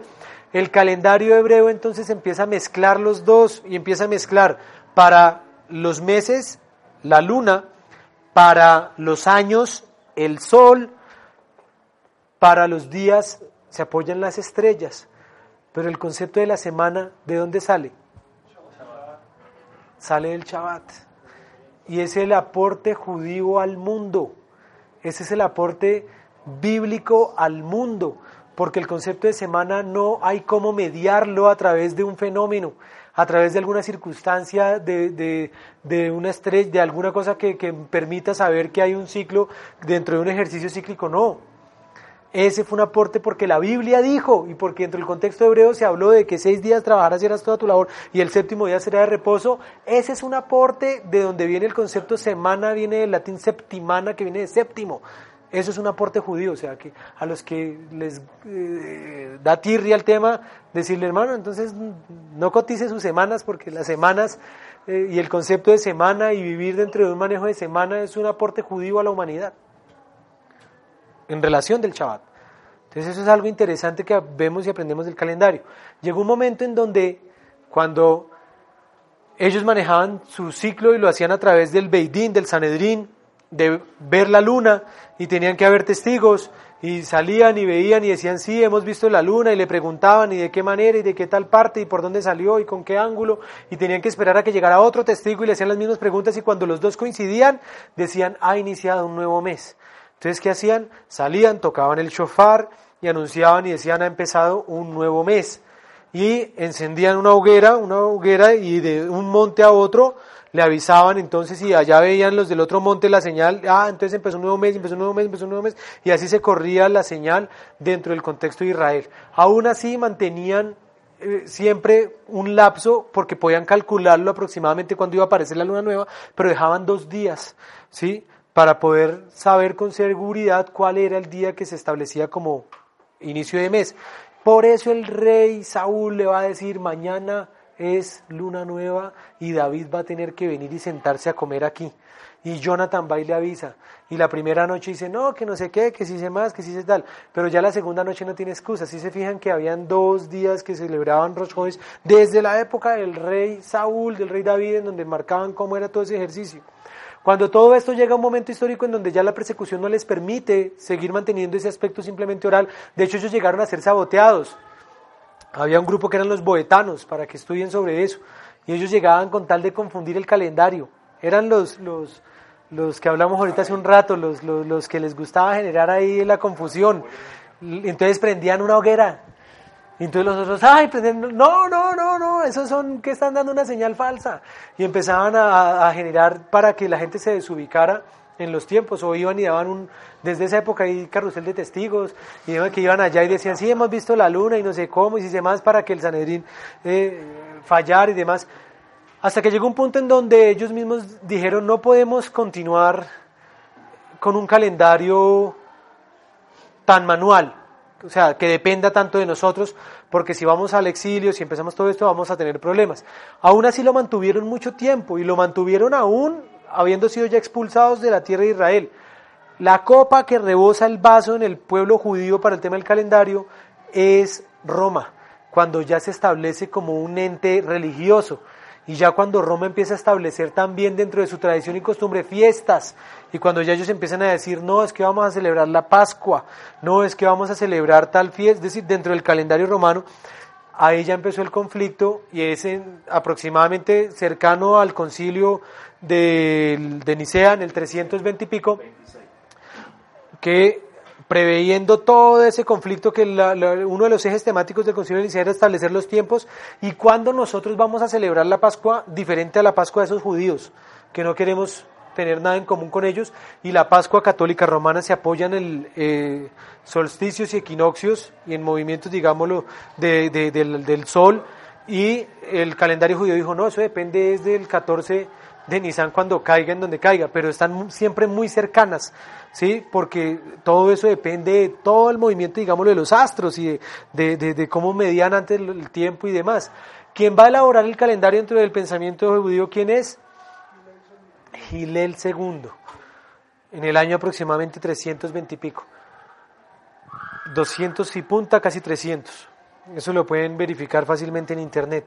Gilel II va a elaborar el calendario y va a ser un calendario matemático establecido que ya no va a depender de testigos, sino que va a tener una fórmula matemática que sea lo más cercana posible al acontecimiento astronómico de la fase de la luna nueva. ¿Cómo lo establece? A través de un ciclo de 19 años. El calendario hebreo es un ciclo de 19 años. Cada 19 años se repite el modelo que él creó. Entonces, ahí es en donde les doy una pauta y es cuando usted nació, fue determinada fecha hebrea y esa fecha nunca vuelve a coincidir. Siempre va a ser una distante. Cada 19 años vuelve a coincidir. Cada 19 años vuelve a ser su misma fecha secular con la fecha hebrea. Para el concepto, digámoslo, para que tenga eso como un dato curioso. ¿Qué va a pasar con ese calendario? Que es un calendario amañado también. Es un calendario en donde si los cristianos de aquel entonces querían eh, que esto no suene a nada judío, pues los judíos también dijeron que nuestro calendario no se cruce con cosas que se parezcan a lo de ellos. Y ahí es en donde se da un detalle muy particular que yo siempre he resaltado cada vez que llega la época de Pesaj y es que Pesaj nunca cae un jueves a la noche. Nunca, según el calendario de Gilel II. Nunca, nunca, nunca, nunca, nunca, a partir de Gilel II, Pesach puede caer un jueves a la noche. ¿Por qué? Yo tengo mi postura. En algún momento se le hizo la pregunta al Reno Goldsmith y él dijo, no, no, no, eso no tiene nada que ver, porque él lo veía muy desde un enfoque diferente en donde hasta qué punto o no, pero desde el punto de vista nuestro y personal, yo considero que el acontecimiento del Mashiach, del Pesach del Mashiach, de las señales que hubo, de las circunstancias como se dieron, fueron muy puntuales, al punto en que ellos dijeron que nunca vuelva a caer un Pesach de la misma manera. Y por eso a- ajustar el calendario de tal manera que, y eh, no solo pesa, hay varias fiestas que nunca pueden caer en determinados días y el calendario está elaborado de esa manera. Entonces, en cierta manera es un calendario amañado, es un calendario acomodado, muy cercano, muy cercano, pero no siempre va a ser exacto. Entonces hay días en donde nosotros celebramos Rosh y ese día no, no se ve la luna. Y al día siguiente, ay, sí, es luna nueva. Ahí se estaría empezando el nuevo mes, pero eso correría todo. ¿Sí? Correría la fiesta un día, correría todo, todo. Es muy importante ese concepto. Entonces, apoyado en eso, esta reflexión quiero que la entendamos de dimensionar lo impactante y lo importante que es el aspecto, digamos, astronómico dentro del concepto de todo esto. El pastor habla algo sobre el UL, y yo quisiera hoy reforzar ese concepto para entender, apoyado en el calendario, en qué meses que estamos, qué importancia tiene y ver algunos detalles pues muy importantes. Entonces, que si fue Rosh Hodesh o no, que si fue, pues precisamente esos señales que tuvimos como los eclipses, etcétera, hay una corrección que debe ser hecha y yo los invito a que lo tengan en cuenta. Hay un mensaje equívoco cuando se dice que en la muerte del Mashiach hubo un eclipse de sol por tres horas. ¿Sí? Que hubo un eclipse de sol. Mire que hubo un eclipse porque se oscureció. No es viable. Eso es un error decirlo. Eso es un asunto, mejor dicho, garrafal decir. No sé si ustedes lo oyeron mencionar alguna vez.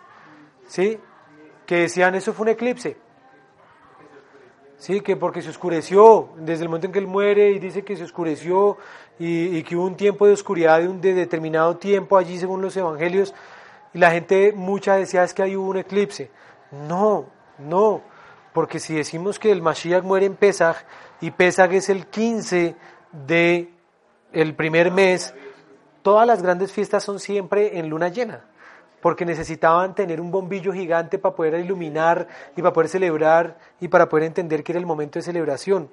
Aquellos que han tenido la oportunidad de ver una luna llena en su esplendor cuando están en el campo, cuando están fuera, se dan cuenta de lo que ilumina y de lo que sirve. Y eso sucedía en la época bíblica, en donde no tenían la electricidad ni nada de eso. Y por eso todas las grandes fiestas siempre van a ser a mitad de mes hebreo, 15. ¿Sí? Salida de Pesaj, eh, es luna llena. Entonces, Pesaj es luna llena. Cuando hay luna llena, nunca puede haber eclipse de sol. No es viable.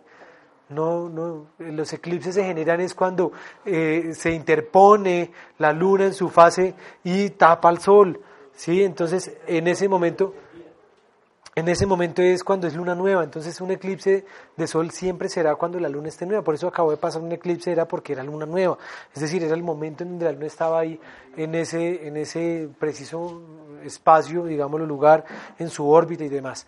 Entonces, entendiendo todos estos conceptos, pasemos al mes en el que nos encontramos. Bíblicamente estamos en el sexto mes y estos meses dentro de la tradición hebrea tienen toda una carga, toda una cantidad de elementos, de circunstancias muy interesantes para prepararnos porque iniciamos diciendo que la palabra en su tiempo cuán buena es. Entonces, ¿cuál es el tiempo en el que nos encontramos? Cuando ya empezamos a ver todo este proceso generacional, todo este proceso de las fechas, ¿alguna pregunta alrededor de eso? Micrófono. Micrófono. Micrófono. Ah, bueno, tiene que ver con el mismo aspecto del conteo para iniciar ahorita el mes que viene. Estamos pues a unos días y se le da importancia, desde, eh, se, se dice, de la misma escritura dice en Salmos que tocarás el, shofar en el nuevo comienzo del, del mes, En la luna nueva y en la luna llena. y la luna llena. Entonces, ahorita la importancia de en qué momento se empezó a, a no, a no darle importancia a, a como yo te lo el comienzo ahorita el primero de, de Tisbi. Y solamente se le da como comienzo de, de año. No entiendo. Es decir, porque eh, se, se ha perdido el, el comienzo este, ahorita para nosotros es Yom Teruah. Sí. Es, es el comienzo con toque de shofar. Y es, es, es importante para nosotros como referencia eh, mesiánica. O y lo que, pero en qué momento se separa, se inició tocando el shofar, igualmente existía la, la- es importante para el judaísmo la, la tradición del de- de- de comienzo del año sin el toque del shofar. No, no, no te entiendo el tema del toque del chofar. Es decir, el judaísmo lo que sabe es que en esta fecha, digámoslo, del séptimo mes, eh, según la Biblia dice, será día de tocar trompeta. Entonces ellos dicen, al ser el inicio de, un mes, que no solo es el inicio del mes, sino es el inicio del año, porque estamos conmemorando desde la creación de Adán, ellos el énfasis, todo se les fue, fue a Rosh Hashanah. Y el judaísmo de por sí habla de Rosh Hashanah.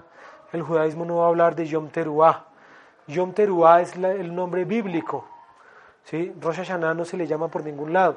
Por eso es que algunos que bien hacen, digámoslo, puristas o que buscan que sea tal cual como es, dicen, no, yo celebro Año Nuevo es cuando la Biblia dice que es Año Nuevo. Entonces sí, tiene toda la razón y eso va a ser entonces ahorita el primero de Aviv, eh, cerca de febrero, marzo, y ahí empieza su año. Ahora, mm, si usted quiere ser purista en ese sentido, no me hable de 5.700 y pico de años, hábleme de los 3.530 años desde la salida de Egipto y celébrelo, celébrelo. Ahora, ¿por qué el pueblo judío celebra Rosh Hashanah ahí? Es una pregunta más bien, digámoslo, encausada a lo que tú me estás diciendo. Porque el pueblo judío se da cuenta que todas las fiestas tenían un componente histórico, a que anclarlas, todas. Pesach está ligada con una época del año, está ligada con un proceso histórico, está ligado con un proceso agrícola, o sea, todas, todas, todas, todas, todas. La única que se escapa de ese esquema es Yom Teruah. Entonces ellos dicen, dice, será una conmemoración al toque de trompeta, y dice, ¿y qué vamos a conmemorar? Eh, no, pues, y empiezan a escarbar a ver qué vamos a conmemorar. Mi interpretación, mi punto de vista al respecto.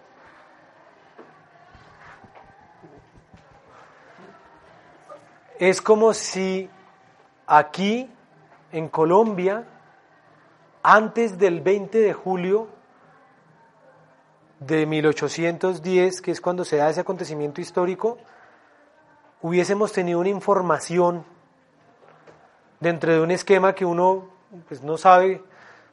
Sobre todo a mí me gusta mucho, y perdónenme la comparación, cuando uno está usando ahorita los mapas, Google Maps, Waze, y uno se da cuenta de que, por ejemplo, cuando antes la percepción de la ciudad que uno tenía no era tan gráfica porque uno no usaba tanto el mapa de la ciudad, sino que uno iba por las calles, pero uno no, no, no tenía esa cosmovisión de la ciudad. Cuando ya uno ve que, por ejemplo, están hablando de la ALO, y ya uno empieza a ver en el mapa cómo está todos los cómo está todo, digámoslo ahí ya preparado, ¿cierto? Uno perfectamente puede pasar por encima de eso, como hoy día se pasa, y es un potrero para jugar fútbol, en la mayoría de todos los casos que hay, o para parquear buses, y, y, usted le puede preguntar a alguien y le dice, ¿usted sabe esto qué es? Y le dice, pues un potrero. Pero usted le pregunta a un visionario, usted le pregunta a alguien que sabe qué es, ¿qué le va a decir? Le va a decir, este es el terreno en donde en un futuro existirá la avenida longitudinal de Occidente, si la dejan hacer. Pero ahí está. Lo mismo está la 147. No sé si han visto ahí, hay toda una cadena de parques después de la autopista hacia abajo. Ahí usted ve toda una seguidilla de parques casi que hasta la Boyacá, en donde todo eso dice futura avenida 147. Entonces es una proyección de la ciudad en donde uno que en su cotidianidad está puede pasar por encima de eso y decir esto es un, un, potrero, esto es pasto. Pero quien entiende lo que está ahí es como si estuviera viendo el futuro. ¿Me están entendiendo un poco la idea? ¿Qué hizo Hashem con esta fecha que viene? La proyectó en su calendario. Es decir, está dentro del mapa de las celebraciones de Hashem, pero el acontecimiento no se ha dado. Estamos esperando que se dé. Y es algo que hay que conmemorar. Pero el judaísmo dice, no sabemos qué es porque no ha pasado. Pesach ya pasó, Sukkot ya pasó. De hecho, otra de las fiestas así medio escondidas, que no tenían un referente histórico, es eh, Shavuot. Shavuot era una fiesta netamente agrícola, dentro de un contexto particular, digámoslo, en donde en ningún lugar de la Torah van a encontrar que Shavuot se referencie como la entrega de la Torah. Un suceso histórico para el pueblo de Israel. Hoy día, ¿qué es lo que más se celebra? Matan Torah. Y todo el énfasis está en Matan Torah. Pero en la época del Mashiach eso ni siquiera existía. Permítanme darles una novedad increíble. ¿Sabe cuál fue el primer grupo judío en encontrar la relación de Shavuot con Matan Torah? Hechos 2. Hechos 2 es el que va a decir, wow, lo encontramos. Es la misma fecha, son 50 días, es decir, el aspecto agrícola aquí se une con un acontecimiento histórico y serán los discípulos de Yeshua los primeros en vivenciar y en celebrar Shavuot como Matan Torah. El judaísmo no lo tenía, no hay ningún referente y que me paren aquí al rabino que quieran dentro del judaísmo para decirle y pregúntenlo, los que están a veces en chats con Rabino y demás, ¿cuál es el referente histórico para que ustedes digan que Shavuot es Matan Torah? ¿A partir de cuándo se empezó a celebrar? Y les van a decir, a partir del primer siglo. ¿Consecuencia de quiénes? Del movimiento del camino, de los que dijeron, oiga, esto, mire, son 50 días, encontraron ese Hidush, fue Hashem quien se los dio. Porque la Torah no lo menciona. Algo similar sucede con Pesach antes de que se salgan de Egipto, ¿no? Porque Claro, algo similar sucede con Pesach antes de Egipto porque es que de, de hecho Itzhak, Itzhak va a nacer en Pesach. Itzhak, Itzhak es un, un prototipo del Mashiach porque los ángeles van a venir a anunciar en esta época dentro de un año tendrás un hijo. Y entonces van a ir a la casa de Lot y Lot dice, entren, entren, entren, dicen, no, tengo panes sin levadura. Ah, entonces sí entramos. ¿Qué hacen ellos celebrando panes sin levadura muchísimo antes de eso? Porque hay, hay una percepción dentro del calendario de los tiempos. Es decir, y si usted logra agarrar eso, pues va, va, va a ser el hijo sabio, va a ser el entendido que, que, que alegra al papá cuando le dice, ay, este la tiene clara, este entendió el mapa, este, este ve para dónde va la proyección de la ciudad, este sabe que esto no es un potrero, este sabe que esta es una avenida que existirá aquí y la verá así. Y permítame encierro con este ejemplo de, de un poco pagano pero interesante de Walt Disney. y es en el concepto de lo que implica la visión. El concepto jazón en hebreo, y es que eh, en algún momento, cuenta el relato, está el señor Walt Disney sentado en su parque, y ahí está el que está recogiendo y barriendo las hojas, y lo ve al señor Walt Disney ido, ido ahí, como hipnotizado, y señor Walt Disney, ¿está bien? ¿Está todo bien? Dice, sí, sí, sí, es que estaba disfrutando y viendo cómo va a ser mi montaña espacial, y eso es una cosa que yo lo usé en una enseñanza en alguna vez, se llama eh, Special Mountain, sí, la montaña espacial, Special Mountain, es una vaina así, parece un circo gigante, una cosa increíble. Ve el lugar, ve todo, ve la cosa en su imagen, digámoslo así, en su sueño, en su visión, arranca el proyecto, pero cuando ya lo de- construyen y lo dedican y todo el tema, que eso está el alcalde ahí de- de ese condado, o sea, está toda la pesada, pasan y dicen, lástima que el señor Walt Disney no pudo haber realizado su proyecto, que fue el último que él deseó. Entonces pasa la esposa y dice muchas gracias a todos y permítame hacerle una corrección, señor alcalde, los que lo estamos viendo somos nosotros, porque él ya lo había visto, ¿sí? Y él ya sabía que era lo que aquí iba a haber. Entonces, eso es un aspecto que nos falta entender de, de- cómo ver los tiempos de Hashem, de cómo entender las fiestas, de que no es ir como quien va a meter una tarjeta y decir vine a la empresa y me voy sin entender lo que está sucediendo en la empresa, porque es que ese día en la empresa es el, es el día mm, que si usted sabe lo que significa, pues va a alcanzar una cantidad de cosas que lastimosamente es en donde el judaísmo se ha centrado, en do- es en donde los rabinos han encontrado la riqueza para decirle a la gente, hey, pilas, este es un tiempo en donde es el tiempo de, de, de- de ganar, de riqueza, de ponerse a cuentas con Hashem, de que el año suyo va a ser sellado, de que, de que todo se renueva, porque es que ese es el día en donde Adán fue creado, fue el día donde Adán falló, y a partir de ahí entonces se quedó convertido como en el día del juicio. Y empiezan 10 días terribles, en donde en un juicio, cuando usted llega al día del juicio, ese mismo día dictan sentencia. A menos que usted esté muy de buenas. ¿Cierto? O sea, no, no, no, no existe. Empieza el juicio. ¿Sabe cuántos días dura ese juicio? Dentro del contexto bíblico, ¿sabe cuántos días dura ese juicio? Diez días, que da un concepto de una plenitud, que son los famosos Yamim Noraim, desde el primero de Tishri hasta el 10 de Tishri, que el 10 de Tishri es cuando sale el juez supremo y dice, la sentencia es vida. Listo, se salvó. La sentencia es muerte. Ay, ¿cuándo? Hay que esperar a que venga ahora la otra rama, ¿sí? porque una es la ejecutiva, otra es la judicial, a ejecutar eso. Y ahí es en donde Hashem da permiso y dice, venga ahí.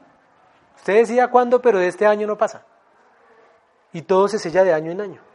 Entonces, ¿qué es lo que el judaísmo enfatiza? Y tiene una, una, una validez increíble y es verídico, yo lo he podido encontrar desde hace dos años que encontré ese tesoro, esa riqueza, eh, fue algo increíble que esto está ligado con la Megilá de Esther, porque la Megilá de Esther decía que un decreto que se selle con qué?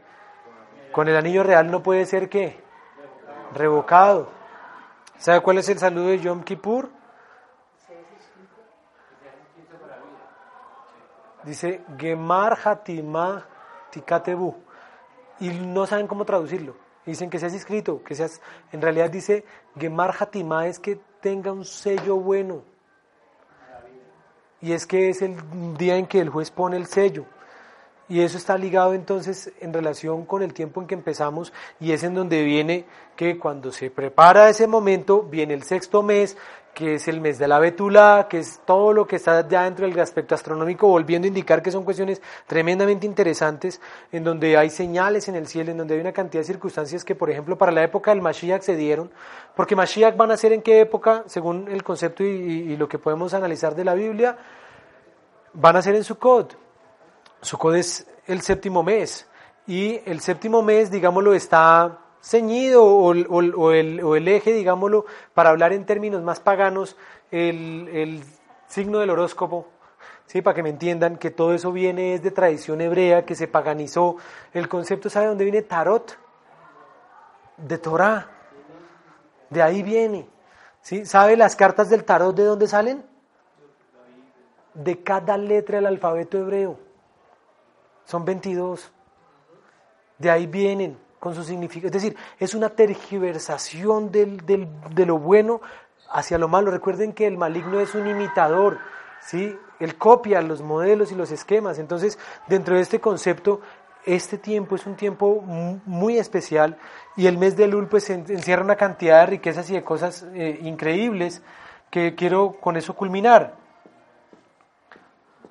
El Ul es el nombre que se le dio al mes, nombre de origen eh, secular del contexto social y agrícola de donde estaban, de origen casi babilónico, porque recuerden que bíblicamente esto se llama es el sexto mes, ¿sí? ¿Cuál es la tribu de, de este mes? Eso lo, lo, lo, compartió el pastor. ¿De dónde salen las tribus? ¿De dónde sale toda esa cosa mística que enseñan? Pues eso sale de, esquemas bíblicos en donde se estudió, digámoslo, el ejercicio de darse cuenta que cada tribu tenía un día de ofrendar en el, en el Mishkan. Cuando se dedica el Mishkan, cada tribu viene un día. Y de ahí surge el concepto que nosotros tenemos de las, eh, ¿cómo se llama eso? De las cabañuelas. Ay, hoy es 2 de febrero y llovió. Entonces, ¿qué es 2 de enero? Eso quiere decir que en febrero va a llover porque se comparaban o equiparaban los 12 primeros días del año en relación con los 12 meses. ¿De dónde viene eso? De una tradición hebrea que hubo cuando se dedicó el Mishkan, cuando se dedicó el templo, cada tribu tuvo que venir a traer una ofrenda y eso quedó establecido por suerte por Hashem, o sea, el primer día tal, el segundo día tal, el tercer día tal. Entonces, el que lleva la ofrenda el sexto día es Gad, si no me equivoco, revisen número 7. Gad, Gad es un nombre tremendamente interesante. Gad está ligado con el concepto de fortuna, de suerte. Este para mí es, es el bocadillo más delicioso que yo me puedo comer siempre que estoy debatiendo con aquellos de la línea de, de Yahweh, de Yahshua, de los nombres sagrados, de que no, no diga día, no diga Dios, no diga nada de eso porque todo eso es pagano. ¿Cierto? Hay, una línea muy fuerte, sobre todo entre el mesianismo, en donde dice no diga, no puede decir Dios porque viene de Deus, que es Zeus, no puede decir día porque viene de la misma raíz, no puede decir. Entonces usted termina diciendo, entonces, ¿cómo hablo? Y empiezan a hacer una mezcla ahí terrible con el hebreo y demás, en donde hacen muchísimo daño. Y en algún lugar tuve la oportunidad de hablar con algunas personas, entonces yo les decía, miren, nosotros nos complicamos la vida, Dios no le nace un hijo a Jacob. La esposa dice, "M- me ha venido la fortuna, me ha venido la suerte, me ha venido como un, aspecto de... Y, y entonces, ¿sabe cómo le ponen? God. ¿Sabe de dónde viene Dios en inglés? ¿De ahí? Esa es la etimología de, de ahí. God. Y hay una tribu que se va a llamar así, que está así, hay una puerta que va a ser en honor a esa tribu. Entonces Dios no los va a dejar entrar por esa puerta porque es un hombre pagano o porque se usa para eso. No, Él no tiene esos conflictos dentro de eso. Entonces, eso, eso es un, por eso digo yo, eso es un bocadillo. Cuando yo les digo, ¿qué hacemos con Gad entonces? ¿Lo sacamos de las doce tribus porque tiene un nombre pagano? No. Y de ahí viene un concepto muy interesante en donde dentro de todo ese contexto pagano, de todo lo que implica Gad, de todo lo que implica ese aspecto, es de donde sale el Mesías, el Salvador, es de donde, de donde va a nacer, es desde donde viene anunciado, porque el masal de septiembre es una, una balanza, porque Él va a venir a traer el equilibrio, Él va a venir a traer la justicia que está medida la justicia por una señal en donde las pesas sean equivalentes, es decir, en donde haya un juicio, porque va a venir en la época del juicio. Pero ¿cuál es el masal del, del, del, del signo anterior? Virgo, y Virgo es una virgen. ¿Y saben cuál es el masal del signo anterior? Leo. Agosto, Leo. Eh, De hecho, eso ni siquiera va, ¿por qué los horóscopos van del veintipico al veintipico? No, eso depende de las fases de la luna. Eso está marcado es por la luna. Porque hay unas constelaciones allí que tienen esa figura y mientras la luna está haciendo su trayectoria está pasando por ahí y hay ocasiones en donde hay unas alineaciones y hay unas eh, coyunturas muy interesantes en donde, por ejemplo, en la época del Mashiach, de la constelación de Leo, la estrella más principal, la estrella más reluciente de Leo, se llama Regulus. Regulus. Y está aquí en el pecho del león. Está ahí. Es en la figura, digámoslo, de, de- de hacer una figura de león en la constelación, Regulus está ahí en el pecho del león. Y él está con las patas estiradas. Después de esa figura viene la Virgen, que es la Betula, y después de la Virgen, entonces viene ya el momento de el nacimiento del, del Mashiach en la época de la balanza, que es para traer juicio y justicia y demás. La famosa estrella de Belén, esa estrella que vieron los sabios de Oriente y hemos visto su estrella y hemos venido a adorarle, es porque estaban viendo que es una alineación única en donde no solo era la estrella de Regulus con toda esta conexión desde, desde los meses anteriores porque estaban ahí marcada, y es que cuando esa estrella se junta con un planeta llamado Júpiter, ¿sí? ese planeta de Júpiter con la estrella hacen ver eso de una forma muchísimo más grande. ¿Sí? Es como si fuera pues, agrandada, se juntan dos bombillos ahí. ¿Sabe cuál es la riqueza interesante de eso? Regulus viene del latín rey, que en hebreo ¿cómo se dice rey? Melech. ¿Y usted sabe cómo se dice Júpiter en hebreo? Júpiter se dice Sedek, porque es el planeta de la justicia. Entonces, cuando se junta Regulus con Júpiter, es decir, Malkitzedek, es decir, el rey de justicia, que vendrá por una virgen a traer el juicio a la tierra. Entonces, esas mismas señales y esos mismos elementos que se dieron son los que están en estos momentos empezando a, a verse. Ahora, no son- ahí no para la cosa, esto, es- increíblemente enriquecedor. El texto del- de, de- de Génesis, si es Génesis, a ver, no quiero equivocarme, sí, el texto en donde dice la bendición de Jacob a sus hijos cuando le dice a Judá, dice, el cetro no será quitado de Hasta que venga hasta que venga Shiloh. Pero sabe, pero sabe dónde dice que no se ha quitado el cetro, dice, léanlo rápidamente. El cetro no se ha quitado. ¿Dónde se sostiene un cetro? En la mano, ¿cierto? Ahora lean Génesis, el último capítulo de Génesis 49, el último no, 49. 10, Génesis 49, 10. ¿En dónde se sostiene el cetro? La mano, ¿cierto? ¿Qué iba a decir Jacob? Leamos Génesis 49, 10. de Judá, y entre sus pies el bastón de mando, ¿De dónde, perdón? en sus pies. En sus pies. Entonces dicen los rabinos, ¿cuáles pies? Si los cetros no se tienen en los pies. ¿Sabe qué figura hace eso? ¿En dónde les dije que estaba Regulus? León tiene las patas estiradas. y la figura está en el centro, es decir, entre las patas, entre sus pies. O sea, lo que está haciendo alusión es a esa señal que se iba a dar y por eso dice que el cetro no será quitado de sus pies hasta que llegue Shiloh, es hasta que venga el Mashiach, que es aquel que está ahí, que puede llevar ese simbolismo de asumir ahora esa autoridad y ser el rey, etcétera, una cantidad de cosas increíbles. Entonces, por eso todas esas conexiones vienen de donde está la figura, de- del masal, de todo este tipo de cosas, que uno tiene que estudiarlas con cuidado. Y de allí es en donde viene pues el tiempo en que nos encontramos muy interesante, en donde Elul, que fue el nombre que le dieron a este mes, es el mes que precede todo eso. Entonces es como cuando viene todo eso y usted dice, bueno, ¿cómo me voy a preparar? Porque, porque viene un momento muy importante y muy especial. Entonces los rabinos encontraron de aquí un, acróstico interesante. Pero antes del acróstico, el acróstico se lo sabe todo el mundo. Entonces yo quise traer un hidush para hoy aquí. Porque Aniledo y Bedodili todos nos lo sabemos. Pero el siguiente no. ¿Cuánto suma el UL en gematría? Que es otro de los elementos como se puede estudiar los eh, meses y demás, y son con los valores numéricos. ¿Qué cuánto vale el UL? El UL vale 30 la LAMED, 6 la BAF, 30 y 1. Eso es igual a 67. Y dentro del pensamiento hebreo hay algo por lo que hay que orar y ese es el tiempo para que oremos por eso y es hacer las cosas, ¿sí? Con biná. ¿Qué es biná? Biná es entendimiento. Biná es la capacidad de poder ver las cosas, tener esa jazón, esa visión, poder tener la claridad de todo eso y es por lo que se ora todos los días, Jogma, Binah, Da'at. De hecho, de estos tres elementos de Jogma, Binah y Da'at es que el movimiento Jabat sacó su sigla, que Jabat Lubavitch es muy famoso y de dónde viene Jabat, pues Jabat viene de la J, de la B y de la D, de Jogma, Binah y Da'at, que es lo que ellos buscan, digamos, lo que, que surja y demás, que es entendimiento, conocimiento y sabiduría. ¿Cuánto suma Binah?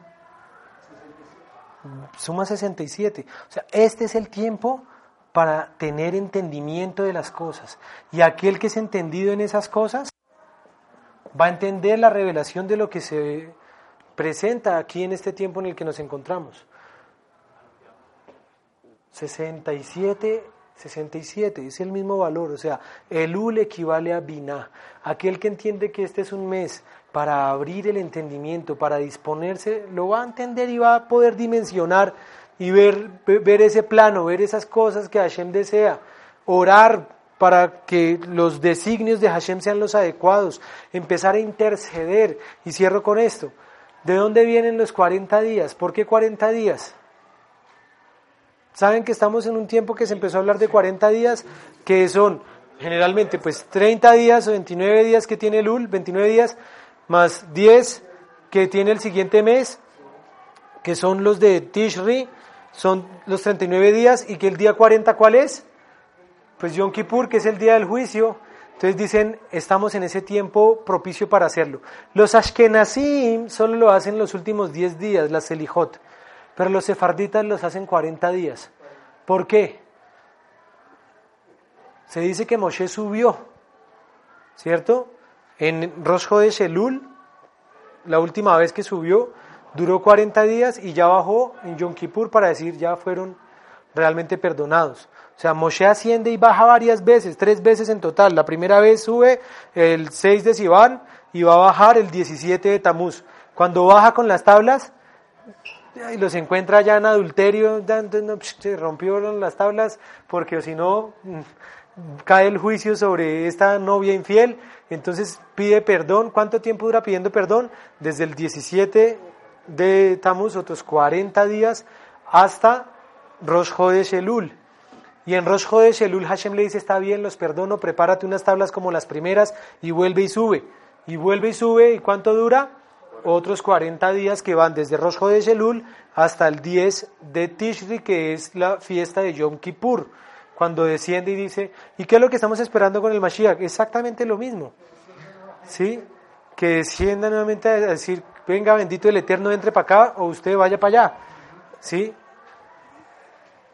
Qué cosa interesante. ¿De dónde viene entonces? Se han dicho los rabinos que han encontrado el acróstico de Lul. que con la Aleph, ¿qué se escribe? Ani. Con la Lamed, ¿qué se escribe? Le Dodi. Con la Baf, Bedodi. Li. ¿Por qué hice más largas o más anchas las letras Yud? Como termina, que el hebreo se lee allá para acá, ese, ese tampoco lo teníamos, ese es muy bonito y bien interesante. El Ule San y le doy li, es decir, es el tiempo de volver al amado, es el tiempo de, Señor, ven, yo quiero ponerme a cuentas. Yo quiero que este año que empieza, porque indudablemente empieza un ciclo, indudablemente empieza un ciclo de Yom Kippur a Yom en donde es sellado todo, indudablemente hay un Rosh Hashanah, ¿sí? Ahora, que la Biblia no lo menciona de esa manera, no, ahora, ¿saben? Así como nosotros tenemos desde ya la revelación de Pesach y celebramos Pesach en relación con el Mashiach, el pueblo judío tiene una revelación de celebrar Rosh Hashanah como Rosh Hashanah. ¿Por qué? Porque cuando vuelva el Mashiach y ellos estén tocando el shofar van a decir, lo entendemos. Ahora esto era lo que veníamos celebrando y conmemorando que no sabíamos directamente qué era lo que conmemorábamos y ha llegado el rey. Y cuando llega el rey, ¿sabe qué empieza? Un conteo nuevo de años. Y a partir de la venida del Mashiach empezará un conteo nuevo de años. O sea, ellos están adelantando a lo que será en un futuro el conteo nuevo de los años que bíblicamente también serán a partir de la llegada del Mashiach. ¿sí? Entonces, dentro de esto, ¿por qué encerré eso yo ahí en círculos? Porque cada frase esas termina con la letra Yud. Ani, Ledodi, Bedodi, Li. Dicen los rabinos, aquellos que han encontrado realmente esa conexión con el amado, que han ido hasta lo último, es decir, que han ido hasta, si me entienden, el concepto de, de, no quedarse solo en lo superficial, sino de esperar hasta lo último, de entender que lo que sucede hasta lo último, son los que entienden el secreto y la revelación de las cuatro yud. ¿Qué son las cuatro yud? 40. Yud vale 10. Yud vale 10 y aquí tenemos 10, 10, 10, 10. Estamos por terminar estos primeros 10 días que son un ejercicio de entender eso. Y ahora, en los siguientes 10 días, entonces trascendámoslos a que sean para nuestro amado. Porque en los siguientes 10 días, entonces va a ser que nuestro amado va a dar un juicio propicio para nosotros. Amén. Muchas gracias, muchas bendiciones. Quedan 8 minutos para preguntas, dudas, comentarios. Ahí, Johncito.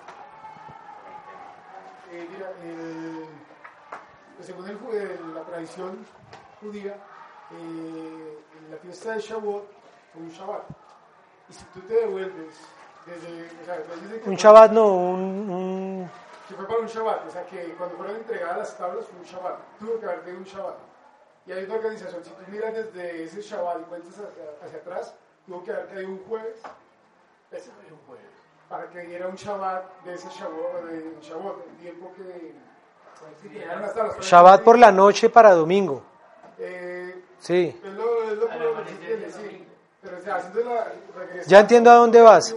Me parece muy interesante la analogía que hace John, que él siempre encuentra esos secretos interesantes y es desde nuestra perspectiva. Mashiach muere un jueves a la, noche, a la tarde, jueves a la tarde, y se cumplen los tiempos y demás, y hace que eh, esa señal sea muy puntual. Este año, por ejemplo, hay esas divisiones, esos celos, esas contiendas entre que Shavuot cae siempre para domingo, ¿no? Que Shavuot cae después, siempre 6 de Sivan. Miren, los dos años anteriores a este cayó de esa manera para que Shavuot sea celebrado domingo. Este fue el año que quedó ensanduchado, porque los dos años que vienen, Shavuot va a caer otra vez en domingo. Y eso va a ser una señal muy interesante porque une las corrientes, une tanto saduceos como fariseos, une todo el concepto para los que me están entendiendo a lo que voy con el elemento del conflicto con Shavuot, en donde el, Señor está trayendo, digamos, una señal de unidad, unidad, en donde hay señales en el cielo, en donde hay eclipse, en donde hay una cantidad de cosas que estamos viviendo que indudablemente nos llevan a que entendamos que estos tiempos son tiempos, entonces, para que podamos eh, disponernos y prepararnos de la mejor manera. O sea, todo esto no sirve de nada porque vamos al ejercicio de que se va a acabar el mundo, pero mientras que se acaba el mundo yo estoy terrible, peco, no soy testimonio. Eh, es decir, eso a veces lleva es a un desenfreno mayor que al cuidado adecuado que uno debe tener en su vida espiritual y en el celo. Y por eso los rabinos decían, mira, vive tu día como si fuera el último día y haz mis body y ama y, y proyecta tu vida como si el Mashiach nunca fuera a venir. Y ese es el ejercicio como uno asume en donde a veces se frena, piensa, no, eso yo ya para qué estudio si eso ya viene el Señor. No, eso yo ya para qué me caso si eso ya viene el Señor. No, eso yo ya para qué trabajo. Si eso ya nos vamos, porque eso pasó y ha pasado y debemos tener ese cuidado. Entonces, John en la alegoría que hace se da cuenta de que en la relación, digamos, lo que hubo en el Mashiach, pues es una sombra profética que indudablemente debió haber sido similar en la época del Pesach de Egipto, porque es que entendamos algo, nos, o sea, el tiempo, hay un rabino que lo explica de una manera muy interesante y dice, ¿qué? ¿Qué somos nosotros? ¿Olas? Dice, ay, ay, pasó septiembre, pasó octubre, dice, ¿son olas? No, dice, nosotros somos los que estamos pasando por encima del tiempo, no el tiempo encima nuestro. Es decir, nosotros estamos sobre un ciclo en donde es el mismo tiempo, no es el tiempo el que pasa sobre mí, soy yo sobre el tiempo. Entonces, si ese día hubo un día, digámoslo, con una provisión especial de Hashem para establecer cosas, y yo lo entiendo y me la juego y, y, y, estoy como ese estudiante, como ese hijo conectado con todo lo que está revelando, el, el, papá, pues el papá se va a gozar en ese hijo y va a decir, bien, buen hijo, es decir, entiendes, disfrutas y también hay bendición de parte y parte, que eso es lo que el judaísmo ha querido enfocar mucho de su, de su eje en todos estos días, porque saben todo lo que viene, dicen así no sea algo totalmente revelado, entienden mucha magnitud de lo que hay. Aquí a veces toca es uno rogarle a la gente y decirle, venga, es que es la fiesta, ¿por qué no va a venir? Saque un tiempito, un campito, venga, ¿por qué no se prepara?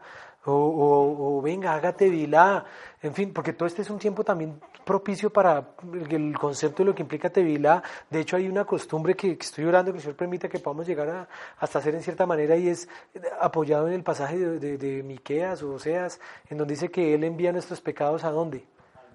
Al fondo del mar. Entonces, ¿saben qué ceremonia se hace? Tashlich, y es en donde botan y tiran todas las cosas que tengan en los bolsillos, así de migas, de lo que sea, como quien dice, que el Señor se lleve, que empecemos renovados. Es un ejercicio de entender el tiempo que, que estamos viviendo. Entonces, en la sombra profética lo que encuentra John es que así como fue en el éxodo de Egipto, ¿En qué día sería el día que sucedió eso? Pues probablemente es el mismo día en el que sucedió el día del Mashiach, no solo en el día del calendario, sino es que es en el día en donde eso sucedió. Entonces, si ese es el día de la redención y yo me dispongo para la redención, pues soy redimido. Si ese es el día del juicio y yo estoy preparado para el juicio, pues voy a salir bien parado en el juicio. Si ese es el día de alegrarme y yo me alegro, pues voy a cumplir el propósito y la palabra en su tiempo, cuán buena es. Y es entender y conectarnos con Hashem en esos espacios. Amén. Otra pregunta, otra otro comentario. Quedan tres minutos. Nada. Oramos. La selección de la célula que van a hacer la próxima semana tiene que ver con esto. ¿Lo pensaron de esa Claro. Siempre se procura que Tevilá esté previo a las grandes fiestas, a, este tiempo que se aproxima, digámoslo, para que estemos de la mejor manera preparados, es decir, haciendo las cosas combinadas vamos a poder entender el concepto de, Elul de este tiempo. Bien, entonces vamos a, orar. Eh, quiere el Eterno ayudarnos a que esto trascienda de simplemente información a que sea una realidad en nuestras vidas. Padre, hoy te clamamos, Señor, que podamos en este tiempo entender, poder vislumbrar. Perdónanos, Hashem, si estamos pidiendo cosas que van por encima de nuestras capacidades, pero hay una inquietud en nuestro corazón de poder ver ese, ese mapa, Señor, poder entender tus tiempos. Hay tanto comezón, hay tanta gente diciendo tantas cosas, Señor, hay tanto afán de protagonismo. Ayúdanos, Señor, a, estar conectados contigo, Señor, a entender tus tiempos, tus señales, Señor, y no a las voces de los falsos enviados.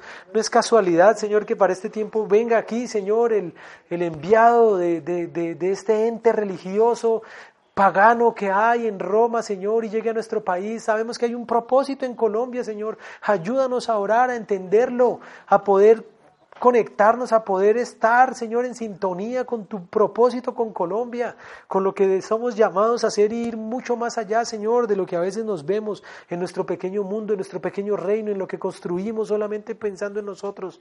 Ayúdanos a entender los tiempos, a ver este momento profético del mes de Lul, a entender que es un tiempo, Señor, de preparación en estos días antes de que vengan los días terribles y temibles, Señor, que podamos estar preparados, que podamos estar prestos, que podamos ser entendidos, Señor, en tu palabra, en tus tiempos.